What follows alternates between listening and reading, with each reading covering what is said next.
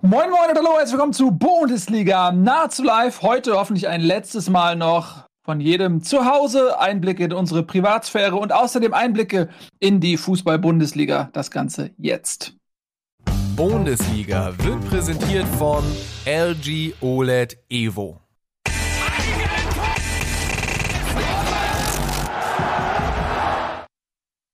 Da sind wir wieder. Herzlich willkommen. Ihr habt es gerade schon gehört. Äh, Bundesliga wird präsentiert von LG OLED Evo und die werden auch ab äh, hoffentlich nächster Woche auch wieder ein Taktiksegment mit und von Tobias Escher möglich machen. Vielen lieben Dank dafür. Ich freue mich sehr, Tobias Escher, dass du dein seriöses Äußeres dann auch sprachlich und taktisch zur Anwendung bringst. Was zur Hölle? Woche. Was, Was, geht ab? Was geht ab? Ich bin etwas schockiert. Ich sehe das ja jetzt erst. Bin etwas überrumpelt, aber es ist wunderschön. Ähm, ja, vielen, vielen lieben Dank an der Stelle an ähm, LG, die dann auch äh, in unserem niegelnagelneuen Set auch einen wunderbaren LG äh, OLED Evo Fernseher bereitstellen werden. Äh, haben Sie dein Kostüm auch bereitgestellt? Ist das Nein, das haben sie nicht bereitgestellt.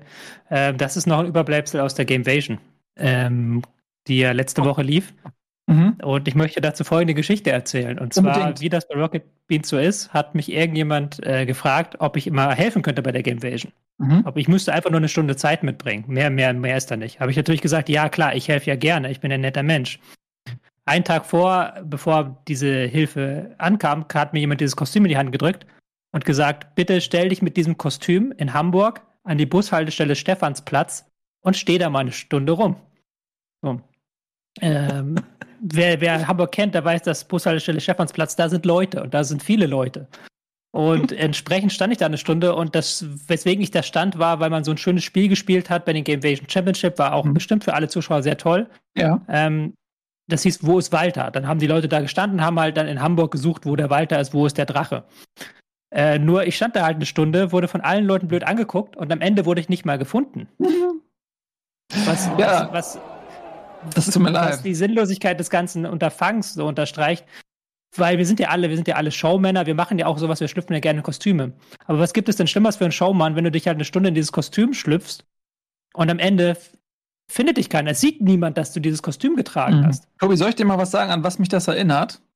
Es erinnert mich an so einen Fußballspieler, der nicht spielen darf, der immer auf der Bank sitzt, sich immer warm machen muss, dem immer gesagt wird, du bist wichtig, der dann am Ende aber nicht zum Einsatz kommt. Und das ist ein Spieler, bei dem die Unzufriedenheit am Ende des Tages so hoch kocht, dass er sich eventuell wegstreikt ähm, und damit vielleicht auch Beispielgeber ist für andere Spieler, äh, wie zum Beispiel Philipp Kostic oder auch äh, Friedel vom SV Werder. Gut, bei dem kann man es verstehen, der spielt in Bremen, dass er weg möchte, aber kein Scherz, kein Hate. I love Werder Bremen, nur für Nico ein kleiner Scherz.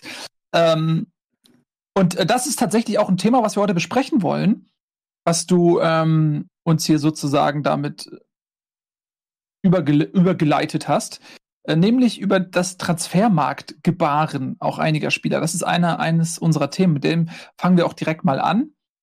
Übrigens an der Stelle auch herzlich willkommen an Nico und Eddie. Schön, dass ihr auch da seid.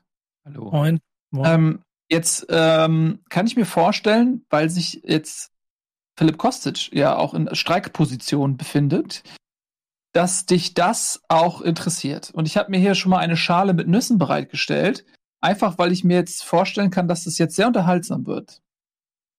Kern. Ja, also es ist natürlich, also es ist schon eine krasse Situation, muss man, muss man ehrlich sagen. Und ich war auch ein bisschen erstaunt darüber, was für offene Worte Oliver Glasner nach, auf der Pressekonferenz nach dem Spiel Eintracht gegen Bielefeld zu der ganzen Situation in Frankfurt gesagt hat. Und ja, man kann, kommt nicht umher, auch als Fan ähm, zu sagen, dass das ganz schön unruhige Wochen sind, die die Eintracht hinter sich hat. Und ähm, ich, ich, will dein Rant nicht unterbrechen. Magst du noch einmal für die Unwissenden und den Zuschauern erklären, was genau vorgefallen ist in Frankfurt? Recht, Tobi, guter Einwurf. Also es ist ähm, Folgendes passiert: Philipp Kostic hat ähm, am Tag vor dem Spiel Eintracht Bielefeld, also am Freitag, ähm, das Training ja, geschwänzt und ähm, ist nicht erschienen. Und ähm, Oliver Glasner konnte ihn auch nicht anrufen, weil er sein Handy ausgestellt hat. Und es hängt wohl damit zusammen, dass er gerne zu Lazio Rom wechseln würde. Ähm, was ja erstmal prinzipiell kann man das ja gar keinem vorwerfen. Da kann man natürlich immer drüber streiten, macht das Sinn oder nicht, aber generell. Drüber streiken? Drüber streiken, ja, sehr gut. Ähm, aber generell macht es, ähm, ist natürlich die Art schon sehr, sehr strange, erst recht drei Tage vorm Schließen des Transferfensters, den Verein so vor verendete Tatsachen zu stellen, was auch so ein bisschen aus dem Nichts kam, weil ich habe die Pressekonferenz noch geguckt, der Eintracht ähm, vor dem Spieltag, die ist, glaube ich, am Donnerstag gewesen. Und da hat Glasner noch geredet, wie er mit Kostic trainiert und will, dass er mehr zu Abschlüssen kommt, mehr seinen starken Schuss benutzt und dass er sich freut und dass er davon ausgeht, dass er bleibt. Also es scheint, sowas würde ja Glasner nicht in der Pressekonferenz am Donnerstag sagen, wenn er weiß, dass am Freitag Kostic weg ist, würde ich jetzt mal sagen. Würde er vielleicht ein bisschen defensiver das formulieren. Also es wirkte für mich als Außenstehender, der wirklich nicht weiß, was da hinter den Kulissen alles passiert, wirkte das wirklich sehr überraschend für allesamt. Ähm, auch muss man sagen, Kostic, einer, der immer betont hat, wie wohl er sich fühlt in Frankfurt, der da auch seinen zweiten Frühling hatte, der im Team integriert war, bei den Fans ultra beliebt. Also es kam wirklich komplett aus dem Nichts und ähm, ist natürlich ja eine richtig schäbige Aktion. Man kann es auch wirklich gar nicht anders sagen. Es ist einfach eine richtig schäbige Aktion, wo man sich auch fragt, was will er damit erreichen? Will er den Mar also will er den Preis drücken für sich selbst, damit Lazio weniger zahlt, weil die Eintracht ist jetzt natürlich in einer Situation, äh, in einer Lose-Lose-Situation im Prinzip. Du hast ähm, einen unzufriedenen Spieler, der offensichtlich auf Teufel komm raus unbedingt weg will. Ähm, kannst dich aber eigentlich auch nicht erpressen lassen als Verein. Und ähm, er hat ja auch einen guten Marktwert. Also laut Transfermarkt ist er bei 35 Millionen. Er hat äh, die meisten Vorlagen gegeben in der Bundesliga, spielt seit drei Jahren eigentlich eine äh, jedes Jahr eine, eine, eine gute bis sehr gute Rolle in der Bundesliga, ist 28 im besten Fußballalter. Klar, jetzt also auch nicht mehr der allerjüngste, aber zumindest würde ich jetzt mal sagen, kein Spieler, den man einfach mal so verschenkt. Und jetzt ist halt die Frage, ähm, was passiert, wenn jetzt angeblich falschen die jetzt im Hintergrund und die ersten Angebote waren irgendwie so um die 10, 15 Millionen, was in meinen Augen natürlich zu wenig ist und du bist dann als Verein natürlich in der Situation, nimmst jetzt die Kohle, kannst damit dann den, die nötigen Verstärkungen kaufen noch bis Dienstag, auch wenn es dann viel weniger ist, als du dir vielleicht erhofft hast und bist ein Stinkstiefel los oder äh, ja, sagst du, nee, wir lassen uns hier nicht erpressen, er hat einen gewissen Marktwert und der wird entweder, wird entweder gezahlt oder er bleibt. Dann gehst du natürlich das Risiko ein, erstens keine Kohle zu kriegen und zweitens hast du dann einen unzufriedenen Stinkstiefel Kostic und man weiß ja aus der Vergangenheit, ich erinnere an letzte Saison, bevor Jovic kam, war er ja auch sehr unzufrieden, dass alle gegangen sind. In, dem, in der Presse heißt es auch, er ist derjenige, der am meisten darunter gelitten hat und wütend war, dass, ähm, dass man die Champions League nicht erreicht hat. Ähm, und erst als Jovic dann kam, der sein, einer seiner besten Freunde ist, ging es dann auch mit der Leistung wieder aufwärts. Also man geht natürlich schon auch das Risiko ein, dass du dann einen unzufriedenen Kostic hast. Also eine super undankbare Situation für Krösche, auch für Glasner, der in der Pressekonferenz gesagt hat, ja, keine Ahnung, Younes ist ja auch noch im Raum, der war ja schon weg. Also das war ja, das muss man sich mal vorstellen. Bei Younes war es ja so, der war nur ausgeliehen von Neapel mit Kaufoption. Das heißt, die Eintracht zieht die Kaufoption, kauft Younes, um den dann weiter zu verkaufen mit Gewinn, einigt sich mit dem Verein, dann sagt Younes, nee. Jetzt hat die Eintracht den aber quasi mehr oder weniger gekauft und bleibt auch noch auf dem Hocken. Und als Glasner weißt du überhaupt nicht, mit was für einer Mannschaft du da in der Offensive trainieren sollst, weißt gar nicht, wen du jetzt äh, einspielen sollst ähm, bei diesem ganzen Chaos. Ja, ist eine super dumme Situation und ich muss sagen, für mich als Fan einfach super enttäuschend. Ich meine, ich sag's auch ganz ehrlich, wir haben damals auf eine ähnliche Art und Weise Hinti bekommen. Ja, Hinteregger hat sich ja mehr oder weniger auch bei Augsburg ähm, ja nicht rausgestreikt, aber ähnlich ich finde, da war es noch ein bisschen was anderes, ähm, mehr, mehr Vorlauf und mehr Zeit und im, im Prinzip ist es dann, wurde es eher dreckig, weil man sich nicht auch mit dem Verein auf Ablösen ähm, einigen konnte, aber es war schon auch ähnlich. Er hat im Prinzip klar gemacht, dass er keinen Bock mehr hat auf den Verein trotz laufenden Vertrags und das finde ich, ja, auch wenn wir mal davon profitieren, so oder so, ich finde es schäbig. Ich finde es scheiße und es macht in meinen Augen viel kaputt, weil man als Fan immer mehr Identifikation verliert ich weiß jetzt gerade gar nicht mehr, wie das damals war, als Kostic zum HSV gewechselt, äh, zu, zu Eintracht gewechselt. Ich weiß noch damals, als Kostic ähm, zum HSV gewechselt ist, da gab es auch so ein paar mm, missmutige, Leute äh, im Anschluss, weil er auch ganz klar gesagt hat, er will nur zum HSV. Und das hat die, Hand, äh, die Verhandlungsposition damals des VfB Stuttgart, kam aus Stuttgart, meine ich, ähm, sehr geschwächt, weil es gab auch andere Angebote, unter anderem von Wolfsburg, meine ich damals, unter Klaus Allofs. Und Kostic hat sich aber so früh positioniert, dass der HSV eine wunderbare Verhandlungsposition hatte. Und Stuttgart musste ihn verkaufen. Das war das Abstiegsjahr, meine ich. Und äh, dann ist der HSV ja abgestiegen. Und ich weiß gar nicht mehr genau, wie das da war, äh, wie er sich dort verhalten hat. Ähm, aber damals ist er ja für lächerliche 6,5 Millionen oder sowas äh, zu Frankfurt gewechselt. Da bin ich mir nicht ganz sicher, wie das da war. Aber ich glaube, das war auch nicht so hundertprozentig glatt. Ähm, und jetzt halt äh, die Situation da. Also du, wie, wie, du, wie du sagst, auch mit Hinteregger, man ist mal ist man der Gearschte, mal arscht man. Ähm, es ist halt, wenn ich noch einen Satz sagen darf, dann bin ich auch mhm. ruhig. Ähm, es ist halt auch, und das hat auch Glasner natürlich auch gesagt, und das finde ich einen ganz mutigen Satz, weil ich es auch so sehe. Du hattest mit Bobic einen äh, Vorstandsvorsitzenden, der Vertrag hat und einfach geht. Du hast mit Hütter einen, der Vertrag hatte, der, gut, Ausstiegsklausel, der dann aber auch als leitende Figur einfach sagt, ich, ich habe auch keine Lust mehr.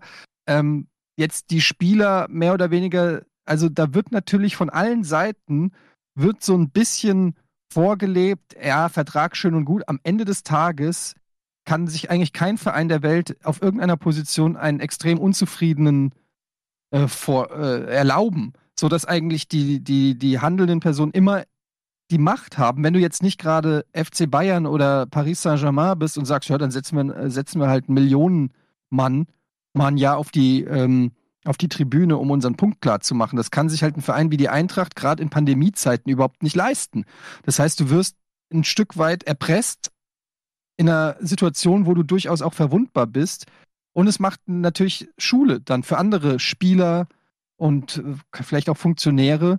Und ähm, das sieht man ja jetzt auch in Bremen zum Beispiel oder auch in anderen Vereinen. Das ist jetzt auch nichts Neues, was Kostic macht. Das gab es ja auch schon früher. Ähm, aber ja, ich, ich habe das Gefühl, könnt ihr ja gerne mal sagen, ob ihr das so, auch so seht, dass das zunimmt. Ja, ich glaube auch, dass es, dass es zunimmt, ähm, dass das ein gangbarer Weg ist. Ähm, ist natürlich auch viel dann ähm, mit Beratern, die dann sicherlich diese Strategien auch vorgeben. Ich glaube nicht, dass die Spieler da immer alleine handeln. Ich glaube, dass die da auch zu solchen Handlungen ähm, angetrieben werden. Man muss fairerweise sagen, man weiß nie, was im Hintergrund für Absprachen sind. Ähm, ob jetzt einem Philipp Kostic gesagt wurde, pass auf, du darfst wechseln, äh, wenn ein Angebot kommt ähm, und er interpretiert das vielleicht als ein passendes Angebot, für Eintracht reicht es nicht, was auch immer. Also das sind, glaube ich, immer so Situationen, da weiß man dann nicht genau, was die Vorgeschichte ist. Ähm, aber mein subjektives Gefühl ist, ist auch, dass es mehr wird. Ich weiß noch, früher gab es auch mal so Fälle. Ich glaube, Thomas Berthold saß auch mal irgendwie ein Jahr lang auf der Tribüne ähm, beim VfB Stuttgart oder wo das war in den 90ern also es gab früher auch schon mal so Situationen, ähm, aber das war auch natürlich vor dem Bossmann-Urteil war das ja eh alles komplett anders. Ne? Also äh, da durften die Spieler ja nicht mal mehr ähm, ablösefrei wechseln nach Ende des Vertrages. Also das kann man sich heute gar nicht mehr vorstellen. Da gab es ja dieses Theater, wisst ihr noch, Heiko Herrlich damals, äh, der zum BVB gewechselt ist aus Gladbach und so weiter. Das war schon noch eine andere Zeit. Ähm, aber du hast ja gerade schon äh, Friedel angesprochen. Nico, da kannst du ja auch noch mal kurz, ähm, vielleicht nicht ganz so lang, aber auch noch mal kurz äh, erzählen, wie die Situation. Nein, alles gut, war, ist ja auch interessant. Ähm, wie, wie der ähm, Status quo da gerade ist. Was ist mit ja, ich, will, ich will eher nochmal auf Frankfurt mit eingehen, weil ich das, äh, da gibt es so viele Punkte, die ich da nicht, äh, die, die, die mir vom, von außen betrachtet da so ein, ein komisches Gefühl geben, denn ähm, natürlich ist erstmal Kostic derjenige, der jetzt ziemlich schlecht dasteht, zu Recht auch, aber wer weiß, was auf dieser langen Strecke von, ich wollte vielleicht letztes Jahr schon weg und habe das meinem Sportvorstand erzählt, der Sportvorstand ist nicht mehr da, der Trainer ist nicht mehr da, das sind alles neue Personen. Und jetzt gibt es neue Verantwortliche, die darüber entscheiden, was mit mir als Spieler passiert. Ähm, also das, das kann so ein Cocktail mixen, der sich ja offensichtlich, und das ist so mein Grundgefühl, so in, in Frankfurt in den letzten Wochen zu so einer grundnegativen Stimmung und Energie ähm, verändert hat. Denn auch die Spieler sprechen miteinander. Äh, und das mit Younes, das wird auch ein Kostic wissen und mitkriegen und wer weiß, was die, also versteht ihr, was ich meine? Das, das, ich habe das Gefühl, da steckt viel, viel mehr, als nur jetzt einfach Kostic äh, streikt. Und das ist die Brücke zu Bremen, weil die nämlich äh, auch im Prinzip jetzt so langsam zum, zum Ende der Transferphase als letzter Ausläufer das gleiche Problem hat. Ähm, da sitzen immer noch die gleichen Verantwortlichen, aber der Kader ist so langsam befreit von all dem, das nicht mehr will. Ähm, jetzt werden wahrscheinlich jetzt noch die Kollegen äh, Friedel und Mühlwald gehen und der eine macht es ein bisschen leiser, setzt sich auf die Bank, weiß aber auch, dass er damit keine Rolle mehr spielt und auch keine mehr spielen will. Der andere macht es halt auf diese etwas äh, unclevere Art und Weise. Kriegt dafür aber auch eine saftige Strafe vom Verein aufgebrummt. Nur da kommt der andere Punkt, den ich noch mit anbringen wollte. Die Abhängigkeiten haben sich insofern halt krass verschoben, als dass ein Profi mit den Gehältern, die er heute bekommt, hat, hat nichts zu verlieren. Ist vollkommen egal ein Kostic kann machen, was er will. Der kann theoretisch sich komplett einfach boykottieren und jetzt die, die Tür zumachen. Es wird trotzdem irgendeinen, äh, äh, äh, was ich nicht, wo auch immer, arabischen oder amerikanischen Club geben oder irgendeinen französischen, der ihm der genug Geld gibt und einen Arbeitsplatz, dass er danach wieder weiter Fußball spielen kann. Vielleicht ist die Bundesliga erstmal zu, aber wenn sie ignorant genug sind, können sie das auch gnadenlos durchziehen. Und dieses Kräfteverhältnis ist halt das Gefährliche gerade. Weil es mhm, keine Handhabe gibt, wenn ein Spieler will. Die Vereine brauchen ja auch die Transfereinnahmen der Spieler, sind wir da ganz ehrlich. Und es gibt ja da auch genug andere Situationen, wo ein Spieler vielleicht gar nicht gehen möchte, aber der Verein ihn dazu drängt, quasi zu gehen, beziehungsweise ihn, weil er keine, plötzlich keine Zukunft mehr in der sportlichen Planung hat. Das erleben wir ja gerade in Hamburg zum Beispiel, ähm, beim HSV. Und deswegen ist das immer so eine ganz schwierige Sache. Ich will das jetzt gar nicht gutheißen, was Kostic gemacht hat, aber wir wissen halt nicht, wie da die Absprachen waren. Und es soll ja angeblich eine Absprache mit Bobic gegeben haben, dass er gehen darf eben in diesem Sommer und deswegen ist er halt noch ein Jahr geblieben. Andererseits ist Bobic auch nicht mehr da und äh, das muss man auch die Realität ins Auge sehen, dass die an neuen sportlich Verantwortlichen was Neues vorhaben und dass die Verträge so lange gelten, wie sie gelten. Und das ist natürlich eine ganz, ganz schwierige Sache, weil die ähm, Vereine sind darauf auch darauf angewiesen, dass sie die Spieler verkaufen können und die Spieler wissen das ja auch und die Spieler äh, können dann auch sich den Weg über diese so eine Streikebene suchen. Ich finde ja. aber nach wie vor, also äh, ja, auch wenn es erstens mal, wenn es eine Absprache gab, meiner Meinung nach entweder ist es schriftlich oder es gibt, gibt keine Absprache. So realistisch muss man in diesem Geschäft sein, weil darauf kannst du dich nicht berufen.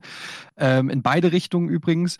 Ähm, aber davon abgesehen sagt ja auch keiner, was das Bo also keiner will ja Kostic verbieten zu wechseln, wenn aber die Art erst, also die es geht ja um die Art und Weise, irgendwie zu streiken drei Tage vor Transferschluss, das ist, das geht einfach nicht. Und ähm, dann muss auch ein Kostic ist ja lang genug im Geschäft, um zu wissen, dass es nun, dass er nun mal einen Marktwert hat und dass ähm, der halt auch gezahlt werden muss also das ist ja auch, äh, und ich, selbst wenn man jetzt 20 äh, Millionen für Kostic äh, verlangt, dann ist das ja auch jetzt nichts, wo man sagt, äh, ja, da spinnt die Eintracht oder so, ja. Also Aber klar, sage, Einspruch. Der Markt Einspruch. ist bei 35 Millionen. Also ja, ein vor Corona. Ne? Und dann sind wir ein bisschen bei dem, was du transferseitig im Moment siehst und erlebst. Dass ja, aber es ist alle Kostic's Aufgabe, äh, da zu intervenieren. Da müssen sich die Vereine einigen und äh, die Verhandlungen aufnehmen. Und da kann ja nicht Kostic versuchen, den Preis zu drücken, indem er ähm, sich zu Persona non grata macht. Nee, das nicht. Aber also ich will hier nicht Partei für Kostic ergreifen, nur ich glaube, dieses Schwarz-Weiß funktioniert da einfach nicht. Weil Welches wer weiß, wenn das Kostic der Böse ist. Weil ich mir ziemlich sicher bin, dass Kostic auf das alles mit seinem Berater gemacht hat, weil es vorher eine Vereinbarung gegeben hat, die jetzt nicht eingehalten wird und weil er jetzt Angst hat, dass das ähm, äh, Zeitfenster sich schließt und er noch ein Jahr bei der Eintracht spielt, was er nicht mehr will. Das ist für mich die Logik der dritte.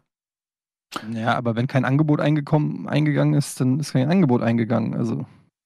Ja, trotzdem will er gehen. Weil es ihm zugesagt wurde. Ja, Und dann. Auch, ich hätte gern Lamborghini. Ja, die ist klar, dass es dein Verein ist und dass du da jetzt ein kleines bisschen. Aber also der Fakt ist doch einfach, dass da offensichtlich Absprachen nicht eingehalten worden sind. Also das sieht man das ja von außen Fakt. deutlich. Das weißt du doch gar nicht. Das ist für mich überhaupt nicht Fakt. Also Wobei weißt du mehr als alle anderen. Es gibt ja die schöne Geschichte von, ich glaube, es ist Pochettino, der, wenn ein Spieler zu ihm ins Büro kommt und fragt, Trainer, warum habe ich am Wochenende nicht spielen können? Also wie hast du dir aufgestellt? Dann sagt, dann sagt er ganz ruhig, naja, du hast einen Vertrag unterschrieben und in dem Vertrag steht drin, dass du bei uns trainieren darfst und dafür bezahlt wird. In dem Vertrag steht halt nicht drin, dass du bei uns auf dem Feld stehen darfst und ich stelle meine Elf auf, wie ich möchte, so, so ungefähr. Und dann kann man ja auch dazu sagen, ähm, Kostic hat diesen Vertrag unterschrieben und halt nicht, hat diesen Vertrag nicht unterschrieben, damit er dann im Sommer zu Verein XY wechseln kann, sondern dass er bis Ende des, der Vertragslaufzeit bei diesem Verein spielt.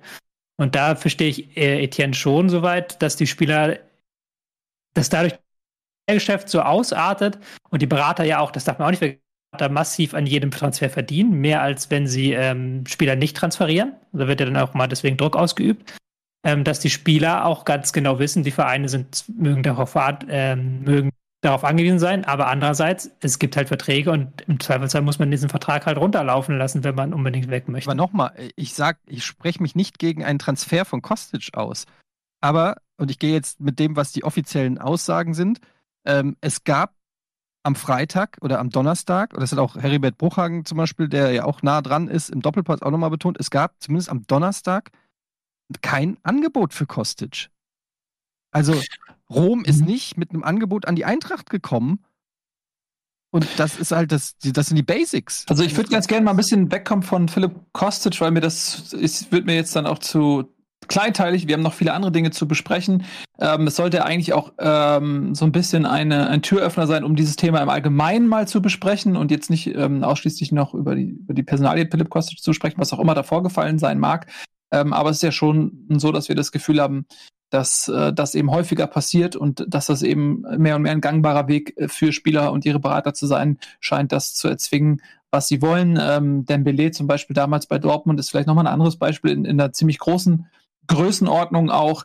Ähm, die Frage, die man sich, glaube ich, stellen kann, ist, ist, ist das nicht immer nur ein Tauschen der Rollen? Sind nicht die Vereine in dem Fall nicht viel weniger auch Opfer als auch Täter? Weil ähm, du hast es ja auch zu Beginn gesagt, ähm, Eddie, die Eintracht ist jetzt vielleicht bei Philipp Kostic mal Leidtragende, aber davor war sie eben auch Profiteur im Fall von Hinteregger zum Beispiel oder vielleicht sogar beim Transfer von Philipp Kostic vom HSV. Das, wie gesagt, weiß ich gar nicht mehr genau, wie das da gelaufen ist. Ähm, aber das zeigt ja, wenn die Vereine miteinander solidarisch wären und würden sagen, ja, pass auf, ähm, wir nehmen Abstand von dem Transfer und zwar alle. Wenn so eine Geschichte passiert, dann hätte der Spieler gar nicht mehr die Chance, davon zu profitieren und würde sich eventuell dann auch in sein Schicksal fügen äh, und man würde diesen Trend auch beenden können. Und vielleicht sind da die Vereine einfach mehr gefordert, sich zu organisieren. Ja, diese Solidarität unter Vereinen, das hat man sich schon auch in anderen Punkten immer gewünscht. Das sieht man ja einfach auch jetzt an den äh, Mammut-Transfers und so. Das passiert einfach nicht. Da denkt jeder einfach erstmal nur an sich. Denkbar wäre, finde ich, auch sowas wie einfach Vertragsstrafen. Also wenn du vertragsbrüchig wirst oder so, dass du dann knallharte Strafen kriegst. Ich stelle mir gerade vor, was so wäre, wenn das ein Spieler in der NBA machen würde. Der würde wahrscheinlich einfach eine Saison auf die Bank gesetzt werden oder so und dürfte eine Saison nicht spielen. Also vielleicht müsste man von der Seite kommen, dass es, ähm, wenn ein Spieler gegen gewisse Statuten seines Vertrags äh, verstößt oder so, dass dann wirklich ganz krasse Strafen gibt, also wirklich Strafen, ich rede jetzt nicht von 5000 Euro in die Mannschaftskasse, was für so einen Multimillionär halt einfach nichts ist, sondern ja, wirklich was, was karriereschädigend auch für den Spieler sein kann, dass sowas vielleicht dann verhindert wird. Wobei, ja, genau das ist der. Punkt. Ja. Ja, noch ganz kurz einmal dazu und dann reden wir gleich nochmal über andere Transferentwicklung. Nico und Tobi, wolltet beide was sagen? Herr Escher? Ja, Backspin. Okay, dann nur schnell, weil es einfach nur den Hinweis darauf geben wollte, das Vertragssystem in den USA, in diesen Ligen mit den großen Millionen, ist halt, was das dann geht, wesentlich strikter und konsequenter in jeder Situation. Du weißt öffentlich ziemlich genau, wer was, wann, wo, wie darf, wer welche Option hat und wer keine Option hat und wann du wie, wo einen Spieler ansprechen darfst. Und das hast, hast du im Profifußball halt nicht. Da gibt es irgendwelche Zusatzklauseln und überraschenderweise kannst du den dann doch schon zwei Jahre früher für einen günstigeren Preis kriegen oder wechselt den Berater und vor allem ändert sich dann die ganze Konstellation. Und ich glaube, da bin ich auch voll dabei, das würde dem Ganzen helfen. Nico, also da, äh, bevor Tobi gleich vielleicht noch thematisch was anderes äh, sagt, nochmal dazu, auch das muss man von allen Seiten beleuchten. Du hast in den USA auch ein Transfersystem, wo die Spieler gar kein Mitspracherecht haben teilweise. Äh, da werden Spieler einfach transferiert und zwar in komplett andere Städte. Das kann sein, du hast deinen Lebensmittelpunkt, deine Familie irgendwo an der Ostküste und dann Ja, aber da gehe ich gleich wieder rein. Wirst, wirst, du ins Beraterzimmer, äh, wirst du ins, ins Präsidentenzimmer äh, beordert ja. und sagst, pack deine Sachen, du fliegst jetzt komplett an die andere Küste oder in irgendeine Stadt ähm, auf irgendeinem Richtig. Club. So, du hast kein Mitspracherecht. Also das ist Richtig. ein ganz anderes System. Deswegen, man kann nicht, man kann nicht immer nur einen Aspekt sich rausnehmen. Man muss es dann auch in Gänze betrachten und. Nein, aber ich habe eben nur zusammengefasst, worüber wir gesprochen haben. Und eben wurde hier davon gesprochen, dass die Spieler ihre Verträge nicht einhalten und sie, dass die Spieler ja Verträge unterschrieben haben, an die sie sich halten müssen. Genau. Und genau das macht das amerikanische System. Dann kannst du jetzt nicht andersrum sagen, ja, aber das ist ja das Schlimm, dass sie den ja einfach verkaufen. Sie haben diesen Vertrag unterschrieben, in dem klar geregelt ist, was sie machen. Dafür kriegen sie auch eine klare Summe. Und hier ist es halt nicht so. Und das ist der entscheidende Unterschied. Ob das dann gut oder richtig ist oder ob es mit EU-Recht übereinstimmt, ist ja noch ein anderes Thema. Das würde das Ganze fast nochmal weiter aufmachen. Fakt ist aber, dass dieses Vertragssystem in den USA diese Spielervereins Verbindung klarer regelt. Ja, es gibt ja auch eigentlich auch diesen Paragraph, dass du äh, eigentlich gar nicht mit Spielern verhandeln darfst, die noch einen längeren Vertrag haben. Ne? Sodass du eigentlich gar, normalerweise gar nicht ähm, einen Spieler in Versuchung führen darfst, sozusagen, genau. sofern der Verein das nicht zulässt. Auch das ist natürlich wahrscheinlich utopisch. Ähm, Bis sechs Monate vor Auslauf des Vertrags. Ja, es ist wahrscheinlich utopisch äh, in der Fußballwelt, dass das nicht auf anderem Wege irgendwie durchgesteckt wird. Gut, jetzt Tobi, was wolltest du noch zu dem Thema sagen? Und dann würde ich gerne mal weiterkommen. Wenn du mit Beratern redest, dass die dann natürlich sagen, dass Vereine da halt auch nicht besser sind. Ähm, wenn da ein neuer Trainer kommt und die, der Verein will dich nicht mehr, dann bist du plötzlich in Trainingsgruppe 2 gesteckt, obwohl du eigentlich selber deinen Vertrag einfach nur erfüllen möchtest und weiterhin als Teil der Mannschaft gesehen werden möchtest. Und das sehen wir jetzt zum Beispiel beim Fall Toni Leistner beim HSV, der vom neuen Trainer nicht mehr gewollt wird und der aber eigentlich gar kein Interesse hatte, wegzugehen, der gesagt hat, ja, ich, ich wurde hier eigentlich für längerfristig verpflichtet, der gearscht. Also es geht natürlich immer in beide Richtungen. Wenn man dann, so wie ihr sagt, man muss so ein Gentleman's Agreement machen zwischen den Clubs, ja, aber dann müssen auch die Clubs ein Gentleman's Agreement mit den Spielern machen, dass wenn sie einen Vertrag unterschreiben für drei Jahre mit dem Spieler in der ersten Mannschaft, dass er auch drei Jahre lang in der ersten Mannschaft spielen darf und nicht nach einem Jahr anderen Vereinen angeboten wird und nicht nach einem Jahr in Trainingsgruppe 2 gesteckt wird, weil der neue Trainer ihn nicht haben möchte.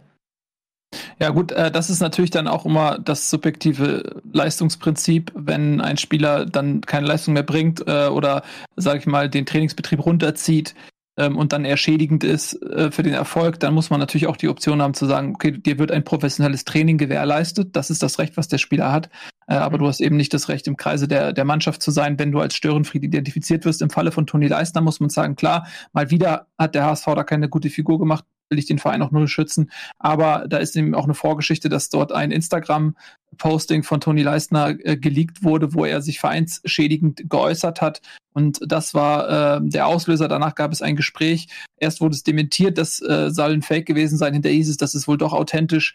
Ähm, und wenn man äh, dann die Geschichte von der Seite aus aufzieht, dass ein Spieler sportlich von dem Trainer nicht berücksichtigt wird, auf der Bank sitzt, natürlich mittrainieren darf und alles, ähm, und dann aus dieser Unzufriedenheit heraus sich vereinsschädigend verhält, dann sehe ich äh, die Schuld jetzt ähm, primär nicht beim Verein, so, weil ein Verein muss das Recht haben zu sagen, ein Spieler spielt auch mal nicht. Das hast du ja auch gerade ein Pochettino sozusagen auch schon.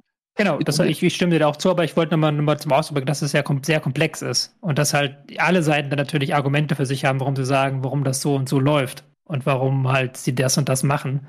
Und ähm, ich wollte nur mal aufdrücken, dass das halt ein komplexes Thema ist, wo halt man nicht immer nur sagen kann, die Spieler sind die Bösen oder die Vereine sind die Bösen. Bin ich voll Darf ich dazu nochmal eine, wollte ich gerade sagen, darf ich nochmal eine Frage dazu stellen, um das auch mal, um es alle wieder so in die Runde zu holen. Glaubt ihr denn, dass so ein Verbleib von Kostic in der nächsten Saison zum Beispiel oder von Friedel oder von Leistner, dass der sportlich für diese Vereine du, ich würde, Nico, tut, mir leid, ich würde ganz gerne das einmal schließen jetzt und wirklich das Thema Kostic und Friedel ähm, und so weiter jetzt mal. Wir haben sehr viel Zeit dafür aufgewendet. Wir haben noch einen Spieltag im Nacken und wir haben eigentlich wollten wir noch okay. über ähm, die, das Transfergebaren auch der großen Clubs einmal sprechen, denn dort ist ja tatsächlich einiges passiert. Äh, Cristiano Ronaldo wechselt zu Manchester United, Lionel Messi wechselt zu Paris Saint-Germain. Da haben wir noch den äh, Fall äh, Kylian Mbappé, der äh, weg möchte, der ein offenbar bestätigtes Angebot von Real Madrid über 160 Millionen, vielleicht sind es mittlerweile auch 170 Millionen hat, ähm, was Paris noch nicht angenommen hat, für ein Jahr Restvertrag. Also Real könnte auch sagen, pass auf, ich einige mich mit mit dem Spieler, der kommt nächstes Jahr ablösefrei ähm, und sie bieten quasi für dieses eine Jahr äh, 170 Millionen in einer Zeit, wo der Verein eigentlich pleite ist und eine Super League gründen will und sagt, äh, wir können diese finanzielle Belastung so in der Form jetzt nicht mehr aushalten. Äh, lass uns da nochmal drüber reden. Chelsea hat auch eingekauft, Lukaku über 100 Millionen. Ähm, wie bewertet ihr das, die, ja, diese Größenordnung dieser Transfers, gerade im, im Hinblick äh, der Corona-Zeit und auch im Vergleich vielleicht mit kleineren Vereinen?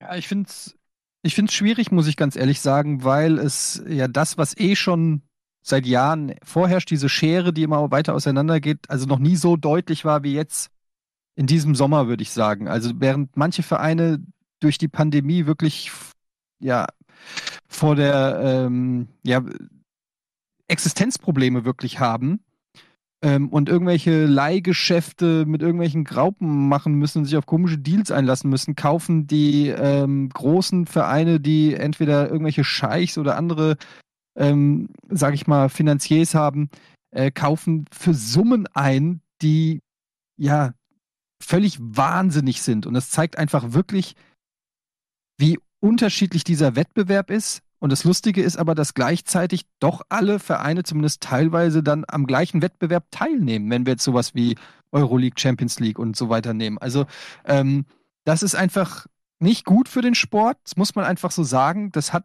äh, es ist natürlich jetzt auch nichts Neues in einer, äh, in einer etwas niedrigeren Form gibt es das natürlich schon seit Jahren, aber es hat einen neuen Höhepunkt erreicht und eine neue Klarheit und ähm, sorgt eben auch mit dem Thema, was wir eben besprochen haben, zumindest bei mir, ich kann jetzt natürlich nur von mir reden, auch für ein Stück weiter, ähm, ja, dass, dass, dass dieses, das Fußball für mich immer mehr an Attraktivität verliert. Jetzt ist es natürlich so, dass man seinen Verein liebt und irgendwie schwer davon wegkommt, aber wenn ich das jetzt mal auf die Nationalmannschaft übertrage, wo ich schon merke, dass die mir schon völlig gleich geworden ist, dann kann ich auch nicht ausschließen, dass das nicht sich irgendwann auch auf die Bundesliga ähm, überträgt, wo es auch schon so ist. Jetzt mal vom eigenen Verein abgesehen, ist der Wettbewerb Bundesliga für mich schon, ja, immer uninteressanter geworden. Und wenn ich euch so manchmal höre, ihr kümmert euch auch um eure Vereine, aber so die, die, die ganz große Leidenschaft für, für die Bundesliga äh, hört man da dann auch nicht mehr raus und ich frage mich schon, wo, wo die Reise hingeht, wenn das sich so weiterentwickelt und immer deutlicher wird, dass echt nur noch ein Business ist und nicht mehr. Ja, ist das denn noch zu stoppen oder ist das die äh, konsequente Entwicklung in einem äh, zutiefst kapitalistischen Markt, der jetzt auch äh, immer weniger dem Sport exklusive Regelungen duldet. Äh, das Bossmann-Urteil habe ich vorhin schon mal einmal kurz äh, angesprochen, was jetzt natürlich schon eine Weile her ist, aber ähm, das war ja eben auch so ein Grundsatzurteil, was gezeigt hat, dass der Sport, insbesondere der Fußball, nicht über dem Gesetz steht und dementsprechend ähm, ist das natürlich dann auch eine Entwicklung, dahin, dass der äh, Fußball nicht anders behandelt wird als, als der kapitalistische Betrieb im Allgemeinen, ja. Ähm, und daher ist vielleicht auch die Entwicklung geebnet worden, dass du eben, so ist es ja auch in einem Kapitalismus, wie so ist es bei Monopoly, ähm, wenn du Geld hast, wenn du Erfolg hast, dann sind die Chancen relativ gut, dass sich das immer weiter in diese Richtung äh, entwickelt und andere bleiben eben zurück und der Spagat wird immer größer. Das ist jetzt ja nichts, was der Fußball erfunden hat, sondern es ist ja etwas, was vielleicht der Fußball eher übernommen hat. Ja? Nee. Jetzt an mich?